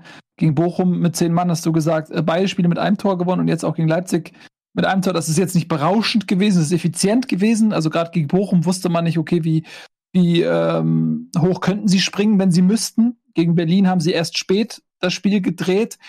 Ähm, deswegen weiß ich noch nicht so hundertprozentig, wie ich Wolfsburg einschätzen soll, aber sie sind effizient, sie haben äh, das Maximum der möglichen Punkte geholt und damit sind sie natürlich erstmal positiv zu bewerten. Ich glaube, dass der Ausfall von Schlager sehr wehtun kann, wenn er längere Zeit ausfällt. Das sah nicht gut aus. Ich weiß nicht, was es ist. Ich hoffe, äh, vielleicht ist es eine Prellung oder irgendwas, aber es sah überhaupt nicht gut aus und es könnte sein, dass er länger ausfällt. Und das ist eine große sportliche Schwächung für Wolfsburg, weil dieser Maschinenraum mit ähm, Arnold und Schlager auch für das Wolfsburger Spiel sehr wichtig ist und, und der würde wahrscheinlich eins zu eins ersetzt werden von Gilavogi und das ist ein anderer Spielertyp ähm, und ich glaube, der würde Wolfsburg sehr fehlen, Schlager. Ja, bei Schlager weiß man es noch nicht. Man weiß nur, dass er nicht zur Nationalmannschaft jetzt reist. Ja. Ja, sah aber nicht gut aus. Also, ja, gut, keine Ahnung. Will man nicht irgendwie nee. vermuten. Genau. Ja, äh, also Wolfsburg auf 1, Leipzig auf 10 haben im Prinzip Leip jetzt. Ja, sorry, was? Leipzig hätte man noch ein bisschen was sagen können, aber ja. Ja, Leipzig auf 10 mit äh, drei Punkten für jemanden, der schon auch, zumindest von außen, die Ambition ähm, in die Stollenschuhe gelegt bekommen hat, die Bayern dieses Jahr mal ein bisschen ärgern zu wollen, ist das kein guter Start. Ja, gerade in der, in der Dis Entschuldigung, mach du, Etienne. Nee, mach bitte. Ich hätte eh an dich übergeben. äh, Gerade gra ähm, weil man vor der Saison immer wieder gesagt hat, man möchte zu dieser RB-DNA, zu dieser Raba-DNA zurückkehren, man möchte das, äh, die Intensität wieder in den Vordergrund stellen. Das hat man noch nicht so richtig hinbekommen, habe ich das Gefühl. Das hat sowohl gegen Mainz als auch jetzt gegen ähm, Wolfsburg nicht geklappt, dass man dem Gegner ähm, diesen klassischen Tugenden Lauf und Zweikampfstärke überlegen ist. Im Gegenteil, man hat am Anfang so ein 4-3-3 probiert, das hat nicht geklappt. Dann auch im 4-4-2 nicht immer das, ähm, den Zugriff erhalten im Pressing. Da muss man noch weiter arbeiten. Vor allem aber hat man ohne Marcel Sabitzer, ohne Dayat Upamecano im Spielaufbau massiv verloren. Ähm, da fehlt, vergessen. Der Olmo, der fehlt, klar, aber der ist ja eher ein Spieler, der vorne den Ball bekommt. Aber ich meine, jetzt, der den auslösenden Pass spielen kann, das war ja schon sehr stark. Upamecano. Konate ist auch gewechselt, ne? Konate, genau. Aber es war häufig Upamecano schlägt die Verlagerung oder Konate, habt ihr recht, klar. Konate ist ein wichtiger Faktor hier, der den Pass spielt. Da sind Orban, ist natürlich nicht ganz auf dem Niveau. Quadiol und Simakan versuchen das so ein bisschen auszumerzen. Ähm, aber da fehlt es momentan auch noch ein Stück weit. Und da guckt man sicherlich auch noch auf dem Transfermarkt rum. Ja, ich fand äh, auch auffällig, ich habe natürlich auch auf Silver geachtet, ähm, mal abgesehen von diesem unsäglichen Schauspiel, was er da am Ende abgeliefert hat, ähm, dass der halt überhaupt nicht eingebunden war richtig ins Spiel und teilweise hat man ihn dann schon an der Mittelfeldlinie äh, rumtänzeln sehen, weil er, glaube ich, so frustriert war, dass er einfach keine Bälle bekommen hat, dass er einfach dann selber sich die Bälle abgeholt hat oder so. Das bringt natürlich nicht so viel, weil er ist ein Strafraum, Strafraumstürmer. Aber du siehst halt, ähm, bei Frankfurt hast du halt einen Kostic gehabt, der die Ansage hatte, äh, baller die Flanken auf, auf Silver, und zwar jede. Und ähm, in Leipzig hast du halt lauter Spieler, Kunku, Forsberg, äh, Joboschlei, die alle auch selber den Abschluss suchen, die auch mit Zug zum Tor gehen und ähm, das ist noch nicht abgestimmt auf Silver. Also da sieht man, wir haben, äh, es ist halt ein bisschen komisch, weil wir haben selber gesagt in unserer Analyse, Silver war das Puzzleteil, was Leipzig letztes Jahr gefehlt hat. Und jetzt merke ich zumindest, ja, Moment, irgendwie ist es, ist es halt ein Spieler, der vielleicht auch ein Team braucht, das nur auf ihn spielt. Das gibt es ja oft. Und das ist bei, bei Leipzig noch nicht so. Und die Frage ist, wird das noch kommen oder, ähm, oder nicht? Also werden die das noch machen. Deshalb habe ich auch gerade Olmo gesagt, weil das für mich schon auch ein Spieler ist, der eben auch die Fähigkeit hat, äh, mal den Ball durchzuspitzeln auf engstem Raum oder so. Und ich glaube, das sind eben genau die Sachen, auf die auch ein Silver dann spekuliert. Äh, bin ich mal gespannt. Allerdings dampft da jetzt natürlich schon ordentlich der Kessel. Ne? Also das ist, die haben natürlich erwa eine Erwartungshaltung. Und ähm, wie es so oft ist, wenn du schlecht startest in die Bundesliga, und ich glaube, das kann man Leipzig ja durchaus ähm, dann jetzt mal attestieren mit drei Punkten aus drei Spielen, dann ähm, ja, bin ich mal gespannt. Ich weiß jetzt gar nicht, gegen wen die als nächstes spielen. Ich guck mal gerade. Ja, siehst du, jetzt geht's als nächstes gegen die Bayern. Dann hast du Man City. Und dann bist du äh, beim formstarken ersten FC Köln. Also, da ist schon ein gewisses Potenzial für einen saftigen Fehlstart und ähm, ein bisschen schlechte Laune. Du hast natürlich auch dasselbe, selbe, kannst in dieselbe Falle tappen, die Gladbach letztes Jahr getroffen hat, dass sie eben diese magischen Champions League-Nächte haben mit dieser richtig schweren Gruppe, mit City und PSG, die natürlich auch nicht nur körperliche, sondern auch mentale Kräfte zehrt. Weil es ist halt schon, wenn du unter der Woche gegen Messi, PSG, gegen Messi, Mbappé und Neymar spielst und dann am Wochenende dich gegen Fürth zu motivieren und gegen wen auch immer sie danach spielen, ist nicht so einfach, wie man das sich manchmal vorstellt. Ja, absolut. Ähm, ich denke auch, das Spiel gegen Bayern kommt jetzt zur Unzeit. Ich meine, auf der einen Seite können sie den Bock rumreißen, aber ich glaube, ein paar Punkte würden ihnen in erster Linie mal gut tun. Die Gefahr, dass sie jetzt gegen die Bayern verlieren und dann hast du nach vier Punkten drei Spiele. Ähm, äh, das ist schon ungemütlich. Ähm, ich denke auch, äh, dass sie sich hier und da noch ein bisschen finden müssen. Also Sabitzer und Olmo ähm, waren letzte Saison Dreh- und Angelpunkt. Die waren sehr, sehr wichtig und die fehlen beide.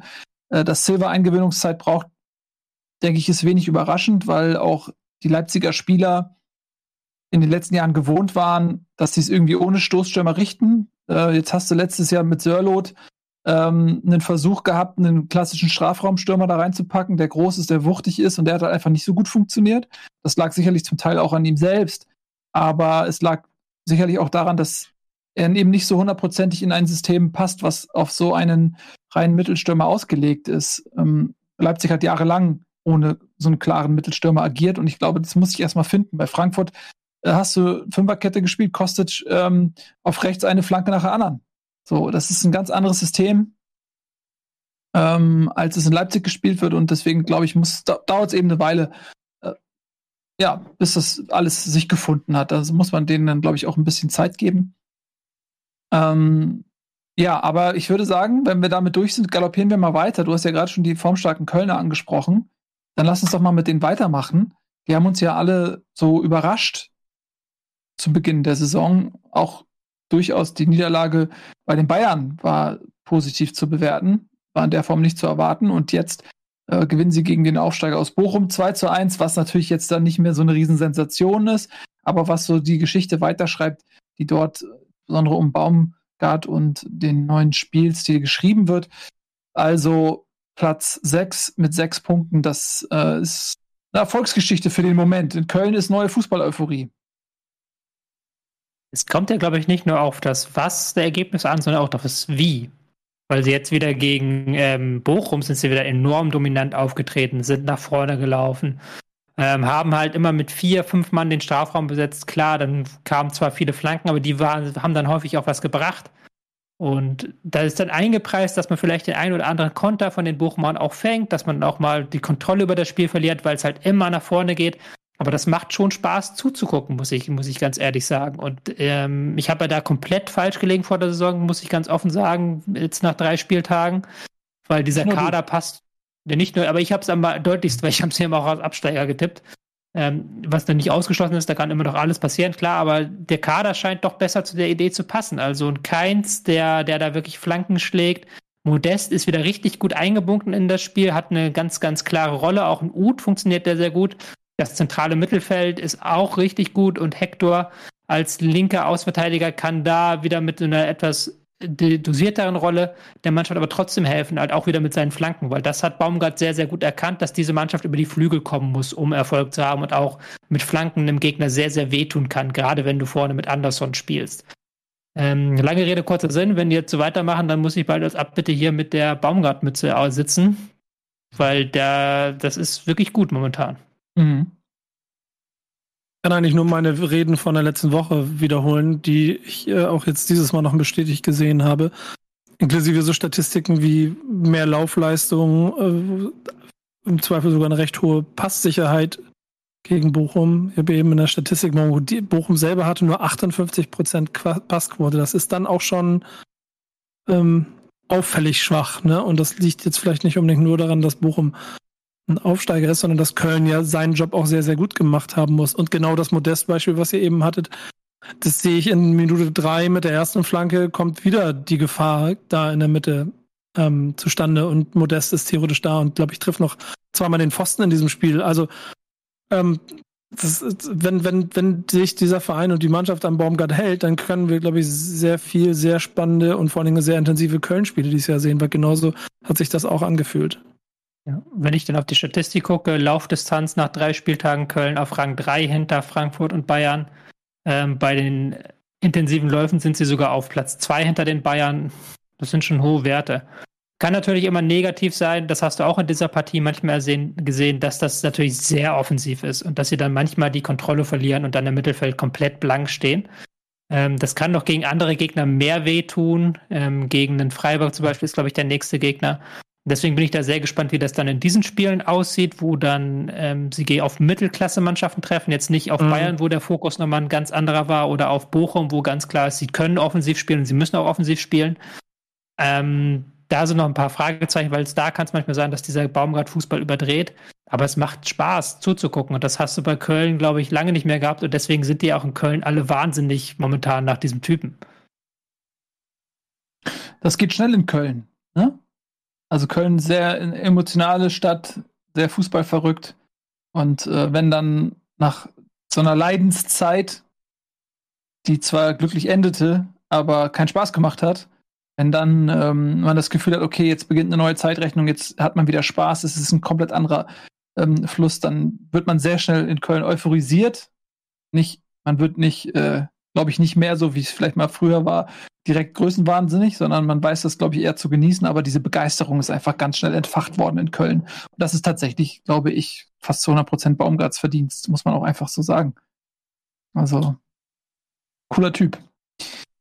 Ja, Bochum, ähm, klar, als Aufsteiger sind wahrscheinlich mit Ausnahme der Partie gegen Fürth nie Favorit, immer Underdog. Aber sind mit drei Punkten genauso gestartet wie Bielefeld, also die sind im Soll. ich kann die noch nicht so richtig einordnen. Die haben ja äh, gegen Mainz gewonnen, was ich jetzt nicht gedacht hätte. Gegen Wolfsburg verloren, jetzt gegen Köln verloren. Ist noch ein bisschen so ein bisschen unberechenbar, wohin die Reise hingeht. Äh, also irgendwie so ein bisschen typischer Aufsteiger. Ähm, wird dann wahrscheinlich irgendwie auf, auf Dauer sich unten im, im unteren Drittel irgendwie einpendeln. Aber ja, ist jetzt auch kein Beinbruch mal zu verlieren. Sie müssen wow. diese Effi die müssen diese, Effi sie müssen diese Effizienz aus dem Mainz-Spiel müssen sie beibehalten. Weil das ist klar, die sind individuell unterlegen, sie stehen sehr tief, sie spielen defensiv, sie bekommen halt im Spiel nur so und so viele Konter. Und die haben sie gegen Köln auch bekommen. Also gegen Köln hatten sie dann vor der Halbzeit eine paar Phase, wo sie drei gute Kontergelegenheiten hintereinander hatten. Aber den haben sie keine einzige gut ausgespielt. Und das, das ist dann der Unterschied. Und das muss halt Bochum hinbekommen, wie im Main-Spiel, wenn sie die Klasse halten wollen. Dass sie die wenigen Konter, die sie bekommen, wirklich richtig ausspielen und da fehlt es mir noch ein bisschen an der Entscheidungsfindung vorne drin. Da müssen sie noch ein bisschen zulegen. Jo, das machen sie. Wir legen auch zu, Tore technisch, Tabellenplatztechnisch und machen weiter mit Borussia Dortmund gegen TSG Hoffenheim. Ein schönes Spielchen, ein am Ende hin auch dramatisches Spiel, denn Dortmund kassierte kurz vor Schluss den 2 zu 2 Ausgleich und hat dann noch kürzer Verschluss in Person von Haaland den, den 3 zu 2 Siegtreffer erzielt, äh, viel umjubelt. Nicht nur von Haaland selbst, sondern auch von den zugelassenen Zuschauern auf der Tribüne. Das war mal so ein Spiel, das hat einfach Spaß gemacht zum Zuschauen. Viele, viele Chancen, auch, hätten auch Hoffenheim viele Chancen gehabt. Kramaric einmal Aluminium geköpft, dann einen Alleingang vor Kobel nicht reingemacht. Ähm, strittige Szenen. Einmal äh, Baumgart, was glaube ich an ähm, Reus oder was, äh, so, so, eine Elfmetersituation, wo er auch hätte vom Platz fliegen können, schießt dann aber danach den Ausgleich. Äh, also es war ein tolles Spiel.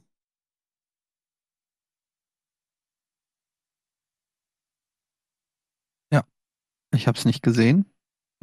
Also das, deshalb möchte ich ah. gerne das Wort an. Nico ja? geben. Ich habe mich wahnsinnig über dieses Haaland-Tor gefreut am Ende. Weil Sein diese Wucht, für den BVB, ne? Ja, sein allerletztes. Diese letzte Szene. Einmal noch für den BVB in der 93. Minute das Ding aus zwei Metern unter die Latte zu zwiebeln, um dann brüllend durchs Stadion zu laufen und quasi die Handbewegung wie eine Abschiedswinken war, ohne dass die Leute es als ein Abschiedswinken wahrgenommen haben. Das war sehr smart gemacht. Ja, wenn Paris tatsächlich sagt, Mensch, lassen wir mal äh, Mbappé jetzt ein Jahr vor Vertragsende für 170 Millionen oder so ähm, ziehen, dann ist es ja auf der Hand, dass sie dann versuchen, dieses Geld plus X in Haaland zu investieren, weil das wirkt dann auch gar nicht mehr so viel. Deswegen, ich halte das auch nicht für ausgeschlossen, dass es eine Summe gibt, ab der Dortmund sagt, okay, ab jetzt ist es absurd. Nein, zu das sagen. Haben aber das haben wir letzte Woche schon gehabt, das Thema. Und das ist, wurde von Dortmund mittlerweile auch schon so oft gesagt, dass sie es nicht machen werden. Ich ja. habe jetzt wieder einen Artikel gelesen, was, was Raiola, der ja sein äh, Agent ist, fordert. Mhm. Und ähm, die Forderungen, die er stellt, sind mit dieser Ablösesumme dann gar nicht mehr kombinierbar. Das sondern heißt, der es geht halt zu wenig ankommen, meinst du? Nein, also, also der fordert für sich alleine äh, irgendwie, der fordert für Haaland angeblich ein Jahresgehalt von 50 Millionen und dann nochmal 10 Prozent davon für sich und beim Transfer selber auch, glaube ich, nochmal 50 Millionen oder sowas. Also ja, wer ist dieser Raiola eigentlich? Steht er eigentlich jemals selber auf dem Platz? Ja, Ra Raiola verdient mehr als der beste Spieler. Was ist, was ist, was ist los mit Raiola eigentlich? Du Lass weißt ja nicht, Raiola reden. Raiola halt ist so ein bisschen der Messi unter den, unter den Beratern, das muss man an der Stelle auch mal betonen. Ne? Ah, du weißt halt nicht, ob das stimmt, du weißt halt nicht, ob das Oder stimmt. eher das Slatan Nein, das nicht stimmt, aber es, es ergibt Sinn, dass er halt möchte, dass halt, dass der Berater ein Interesse daran hat, dass der für 75 Millionen nächstes Jahr wechselt und der ja. er dann eben selber das hochschaufeln kann. Also es gibt ja. zwei Seiten Dortmund, die ja genau wissen, sie können sämtliche Ambitionen für die Saison einpacken, wenn sie Haaland verkaufen. Ja. Und äh, der Berater und auch Haaland hat jetzt nicht gerade auf mich den Eindruck gemacht, als ob er mit dieser Mannschaft abgeschlossen hätte. Weil guckst du dir mal das ganze, ganze 3-2 an, wie er da vorher schon nach vorne die Mannschaft wirbelt, wie er da den Ball dann erobert und dann das Ding so reinwuchtet, weil er halt unbedingt diese scheiß Siegtreffer haben will. Das sieht mir jetzt nicht nach einem Spieler aus, der drei Tage später weg ist.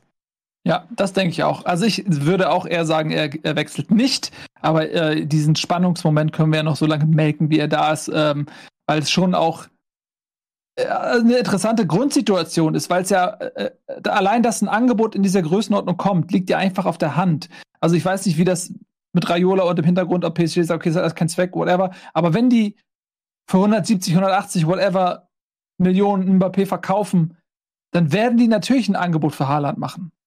Und dann ist es schon interessant zu sehen, ob das sich in Sphären bewegt, wenn sagen die, ja, pass, nochmal 50 Millionen obendrauf, zahlen wir eben 220, 230, ist doch scheißegal.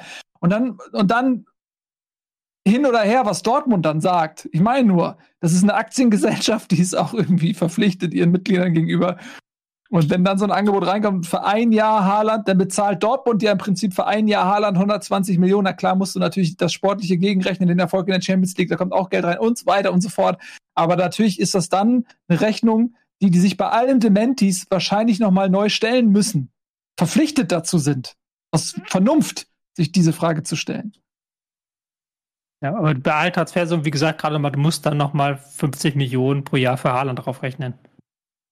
Ja, das kann ich nicht glauben. Also, wenn wir mal, wenn wir uns mal ins Kräfteverhältnis setzen, dass ein Messi 40 kriegt und ein Mbappé 35, dann ist es doch logisch, dass Raiola so ansetzt. Vor allen Dingen, wenn Mbappé öffentlich sagt, ich bin noch ein bisschen besser als Haaland. Das ist doch klar, dass Raiola sagt, ja, dann lass doch mal einen Preis ansetzen. Dann lass es notfalls 30 Millionen sein, also ist ja nochmal trotzdem hoch. Und dann, dann nochmal die Frage, wie viel kommt dann wirklich an von dem Geld, wenn, wenn Dortmund den jetzt verkauft für 200 Millionen? Wie viel sind dann wirklich für Dortmund? Das ist ja immer dann die Fragen und so weiter und so fort. Ja, und du musst ja auch dazu sagen, Dortmund verliert ja auch wieder Geld, wenn sie Haaland verkaufen. An genau. Trikotverkäufen, genau. an internationalem Interesse und so weiter und so fort. Das muss man alles in eine Rechnung packen. Sie werden ihn nächstes Jahr vermutlich so oder so verlieren. Ähm, und deswegen sind das alles Gedanken, die wird man sich machen für den Fall, dass tatsächlich ein Angebot in dieser Größenordnung kommt. Es ist jetzt ja wahrlich nicht mehr viel Zeit. Also diese Spielchen von wegen nein und dann packst du nochmal 20 Millionen drauf und irgendwann so, was sich dann über Wochen zieht, das ist ja sowieso nicht mehr möglich. Das Transferfenster schließt bald. Also wenn, müsste das eine ziemliche Toxid, also Hauruck-Aktion sein. Und ich, ich glaube auch ehrlich gesagt nicht dran. Ich glaube nicht dran. Aber interessant zu spekulieren ist es natürlich trotzdem. Lass uns mal ein bisschen wegkommen von der Personalie Haaland. Ähm, Hoffenheim. So eine ja. kurze Nebengeschichte nämlich dazu, oh, weil, das auch, weil, ich fand das auf Twitter super lustig. René Maric, mit dem der Co-Trainer von Dortmund ist, mit dem ich ja früher Spielverlagerung.de gemacht mhm. habe, die Taktik-Webseite, Ähm, der hat auf Twitter ein Gerücht kommentiert, wo jemand geschrieben hat, Axel Witzel wird den BVB verlassen. Und der mhm. hat halt geschrieben, das ist totaler Nonsens. Ich weiß nicht, warum die Leute sich sowas ausdenken. Und dann hatte jemand anders ihn gefragt, ja, was ist denn deine Quelle? Woher willst du denn sowas wissen? Und dann hat er einfach ein Bild von sich und ähm, Axel Witzel gepostet. Hab ich gesehen, ja. Sehr lustig. ja, das ist großartig, großartig. Ja. Gut, der andere hat wahrscheinlich erstmal gar nicht gecheckt, dass das halt äh, René ist, ne? Das ist, das ist der, der einfach arbeitet. Ja.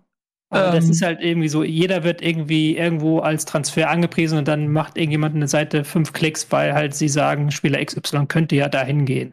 Ja. Wie kann man nur, wie kann man nur so, so was Grausames tun? Ne, Leute? Ähm, also, nochmal kurz zu meinem Fazit zurückzukommen. Ich fand Hoffenheim sehr stark, muss ich tatsächlich sagen. Kramaric, Dreh- und Angelpunkt, bleibt vermutlich auch laut Aussage von René Maric. und wenn der bleibt, ist, glaube ich, viel ähm, dafür ge getan, dass Hoffenheim auch eine gute Saison spielt.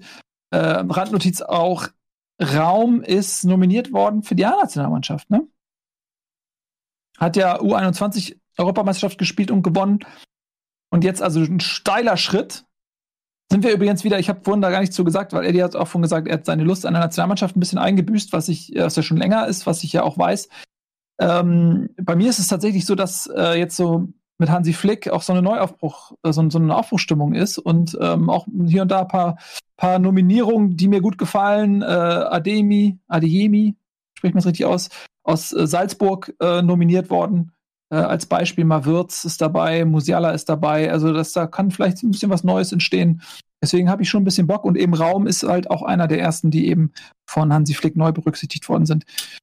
Ähm, kann man vielleicht noch mal kurz erwähnen, dass wir kommende Saison, äh, kommende Saison sage ich schon, kommende Woche eine normale Bundesliga-Folge machen, dann eben zur Nationalmannschaft und zu Hansi Flick und was sich alles ändern wird.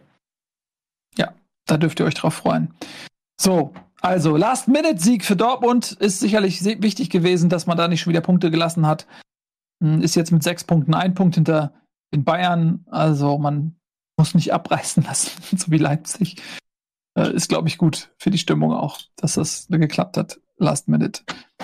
So, dann machen wir weiter. Augsburg gegen Leverkusen. Das war eine relativ eindeutige Sache. Äh, Leverkusen hat im Prinzip von Anfang an das Spiel bestimmt, ist auch in Führung gegangen. Dann kam irgendwie dann nochmal der Anschlusstreffer von Augsburg, meine ich, aber so unterm Strich war das eine souveräne Vorstellung von Leverkusen. Hm? Nein. Ja, was? Was sagst du, Nico? Oh, sein. Was? Diese Aussage unterschreibe ich. Ach, sein. Ah, so.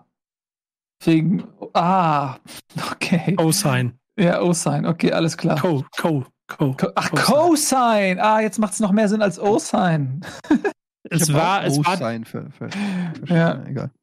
Okay. Ja, tut mir leid, tut mir leid, Leute. Entschuldigung. Entschuldigung. War ein kurioser Anfang mit den, mit den drei, mit zweieinhalb Eigentoren. Ja. Ähm, die Jago mit einem richtig schönen Ball, aber ins falsche Tor. Ja. Florian Niederlechner abgefälschter Schuss und dann am Ende war es Bakker, glaube ich, der so dämlich aussah bei dem 1 zu 2.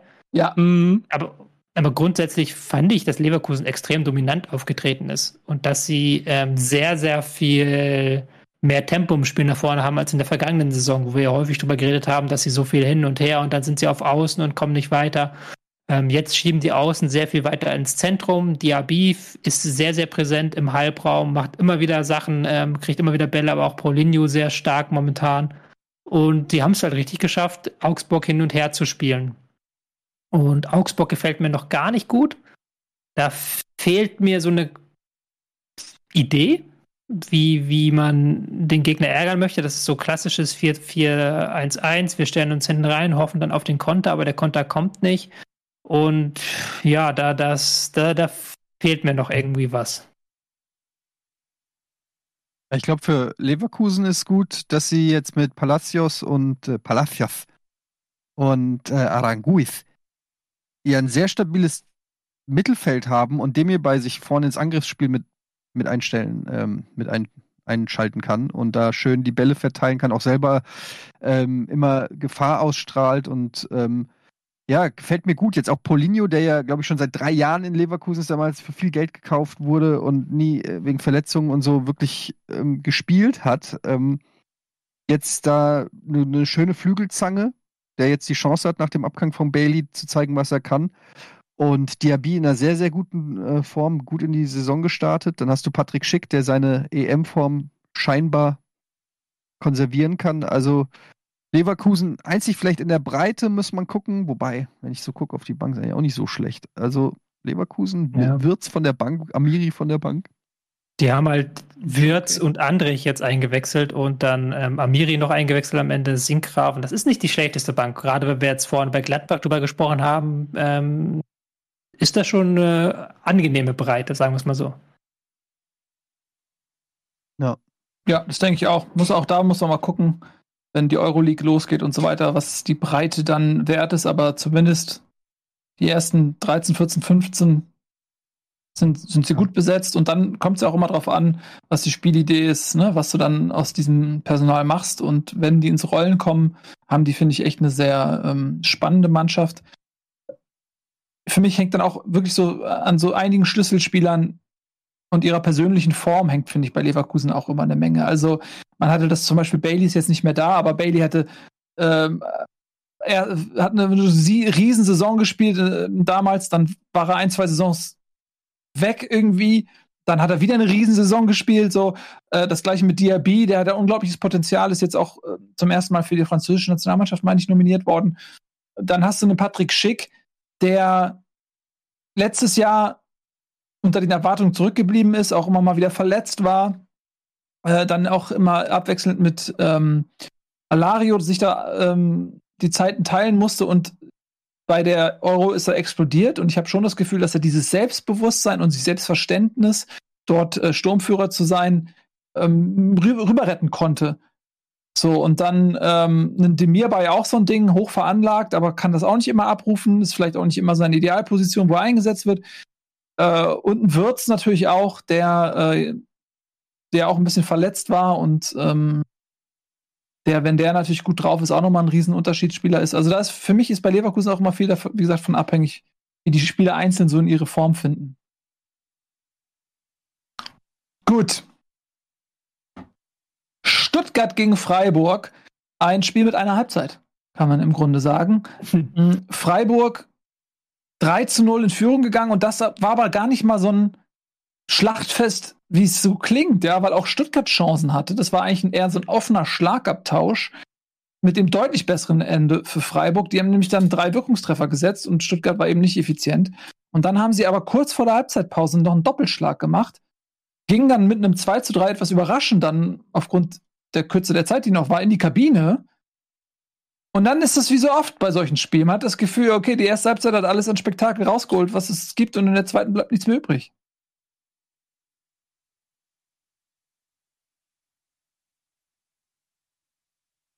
Ich muss gestehen, ich habe nur die Zusammenfassung gesehen, deswegen halte ich mich hier ein bisschen zurück.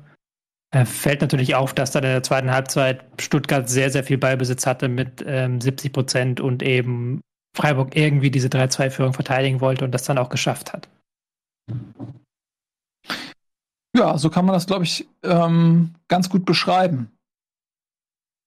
Zweite Halbzeit hat Freiburg dann gesagt, sie nehmen das Ergebnis so mit, ne? Ähm, bei, bei, Stuttgart ist es so, als es da 3-0 stand, dachte man so, oh Mensch, diese junge Mannschaft, so viel Verletzte, Verletzte da auch und so weiter, boah, wohin geht die Reise? Und ähm, ja, die sind dann einfach auch nochmal gut zurückgekommen. Es hat am Ende nicht mehr gereicht, um Freiburg noch zu knacken, aber sie haben Moral bewiesen. So, sie haben jetzt nicht nach dem 3-0 gesagt, so, oh Mann, äh, wir gehen jetzt hier baden, sondern sie haben Moral gezeigt und sind zurückgekommen. Und das an sich finde ich schon mal sehr beachtenswert. Hat am Ende dann nicht mehr gereicht, muss man sagen. Gibt eine Personalie ja. noch mit, mit, mit Kempf, der, der Abwehrchef, der wohl spätestens nächstes Jahr, ich glaube, nach Berlin wechselt. Ist es Berlin?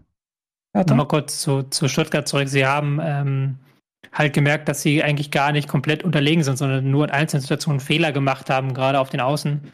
Mhm. Und haben dann trotzdem sich wieder ins Spiel reingefaltet, was ja auch so eine Form von Mentalität ist, dann sein Spiel trotzdem weiter durchzuziehen, egal unabhängig vom Ergebnis. Und haben dann auch dieses 2 zu 3 geholt, aber nicht mehr das, das Endergebnis.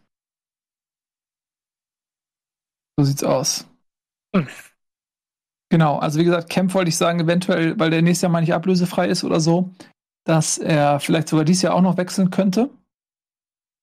Ähm, Wäre ein herber Verlust, auf jeden Fall für Stuttgart. Mal schauen, was sich da noch passiert. Was da noch passiert. Ja, und äh, Freiburg gewinnt dieses Spiel. Sind auch gut in die Saison gekommen, sind nämlich Vierter, sieben Punkte aus drei Spielen. Der Breisgau brennt. Ja, sehr guter Saisonstart. Ich hatte gerade noch mal geguckt, ich dachte, die hätten, wären letzte Saison auch so gut gestartet, aber sind sie gar nicht. Waren irgendwie, glaube ich, auf Platz 12 nach drei Spieltagen. Mhm. Aber ähm, ja, kann man, kann man nichts anderes sagen, als ähm, den Trainer beglückwünschen für einen sehr guten Saisonstart. Ja, denke ich, kann man so machen, ne? Hm. Ähm, Aber ich finde halt generell diese ganzen, also wir reden jetzt ja hier auch sehr viel so über die Starts und so weiter, aber ähm, ja, wir wissen ja auch, wir sind ja lang genug, wir sind der alte Hasen hier im Bundesliga-Geschäft, wir wissen ja auch, dass die ersten drei Spieltage noch nicht so eine richtig krasse Aussagekraft haben. Da muss man einfach jetzt mal äh, die Länderspielpause abwarten und, und gucken. Das ist, ähm, ist eher eine Formkurve nach einer komischen Vorbereitungszeit mit EM und kurzer Vorbereitung und so. Und jetzt auch, dass die Nationalspieler wieder abgestellt werden. Bei der Eintracht sind es irgendwie 13 Nationalspieler, teilweise um, um ganzen Globus nach Australien, nach Hanoi, nach was weiß ich wohin, äh, Südamerika geschickt werden. Ja, die spielen in, ähm, die, äh, weil da, wo sie spielen wollen, dürfen sie nicht, deshalb treffen sie sich in Vietnam äh, zum Spielen. Ganz komische Geschichten. Ähm, jedenfalls glaube ich, dass, dass das sich noch alles ein bisschen verändern wird. Das ist noch nicht so aussagekräftig, alles, was wir jetzt sehen. Wir haben auch angesprochen, viele Vereine haben jetzt schon dann gegen die Bayern gespielt, Gladbach zum Beispiel oder so. Das macht sich dann bei drei Spielen natürlich dann auch bemerkbar. Sollte man alles noch nicht so. Ich bin auch ganz, ich bin, die Eintracht hat auch keinen guten Start hingelegt. Sogar noch mit Aus, äh, Ausscheiden im DFB-Pokal. Ich bin trotzdem, ich bin tiefenentspannt, Leute. Wird noch alles gut. Und das will ich dir natürlich auch nicht nehmen. Ob man in Fürth tiefenentspannt ist, das weiß ich nicht, denn die haben äh, tatsächlich ja, überhaupt gar keinen guten Start hingelegt, äh, haben einen Punkt immerhin, aber äh, minus sieben Torverhältnis schon nach drei Spielen. Das ähm, sollte sich schleunigst mal ändern, denn sonst könnte das tatsächlich auch unangenehm werden. Äh, jetzt hat man gegen Mainz 3 zu 0 verloren. Mainz, was so langsam äh, ja, diese, diesen personellen Aderlass so ein bisschen wieder zurückfließen lassen kann. Und das war auch in der Höhe absolut verdient, oder? Es ist, es ist ähm, vergangene Woche haben wir noch über Bochum gegen Mainz, wo sie verloren haben, gesprochen. Und da ja. hieß es ja dann von äh, allen Beteiligten, dass sie mit der Einstellung der Mannschaft nicht zufrieden waren. Und jetzt haben sie kämpferisch alles rausgehauen, nämlich einfach mal 21 Fouls gemacht gegen Fürth und dann wirklich in jeden Zweikampf sich reingeworfen. War ein hm. sehr körperbetontes Spiel, ähm, das die Mainzer dann angenommen haben. Und dann hat man auch irgendwann gesehen, dass die Mainzer individuell qualitativ dreimal besser sind. Und da haben sie aber die Außen immer wieder es geschafft, den Gegner zu knacken, die Fürther, und die konnten da auch wenig entgegensetzen. Ja, Fürth ist so, so ein Kandidat, die leider relativ wenig Anlass bieten, über sie zu reden, weil sie momentan, das haben wir auch schon mehrfach gesagt, nicht individuell mit, der, mit dem Rest der Liga mithalten können.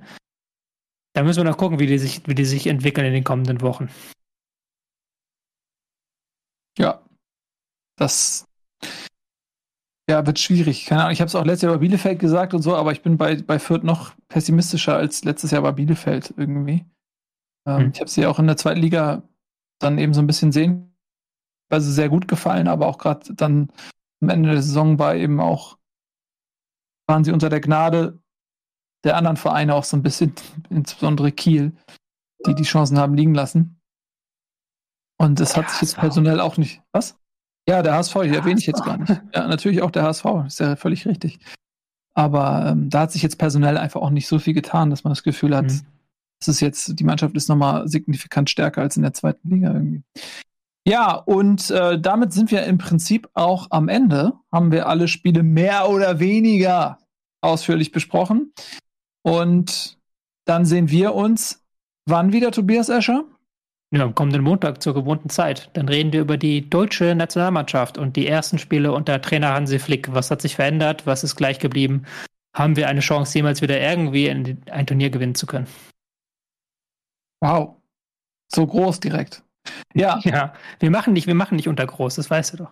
Ja, aber ohne groß, die Nationalmannschaft zumindest. Ähm, auch das, das erste Mal wieder ohne Toni Kroos.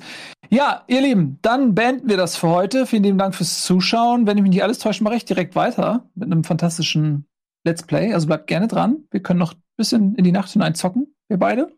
Wäre doch schön, wenn ihr jetzt bleibt.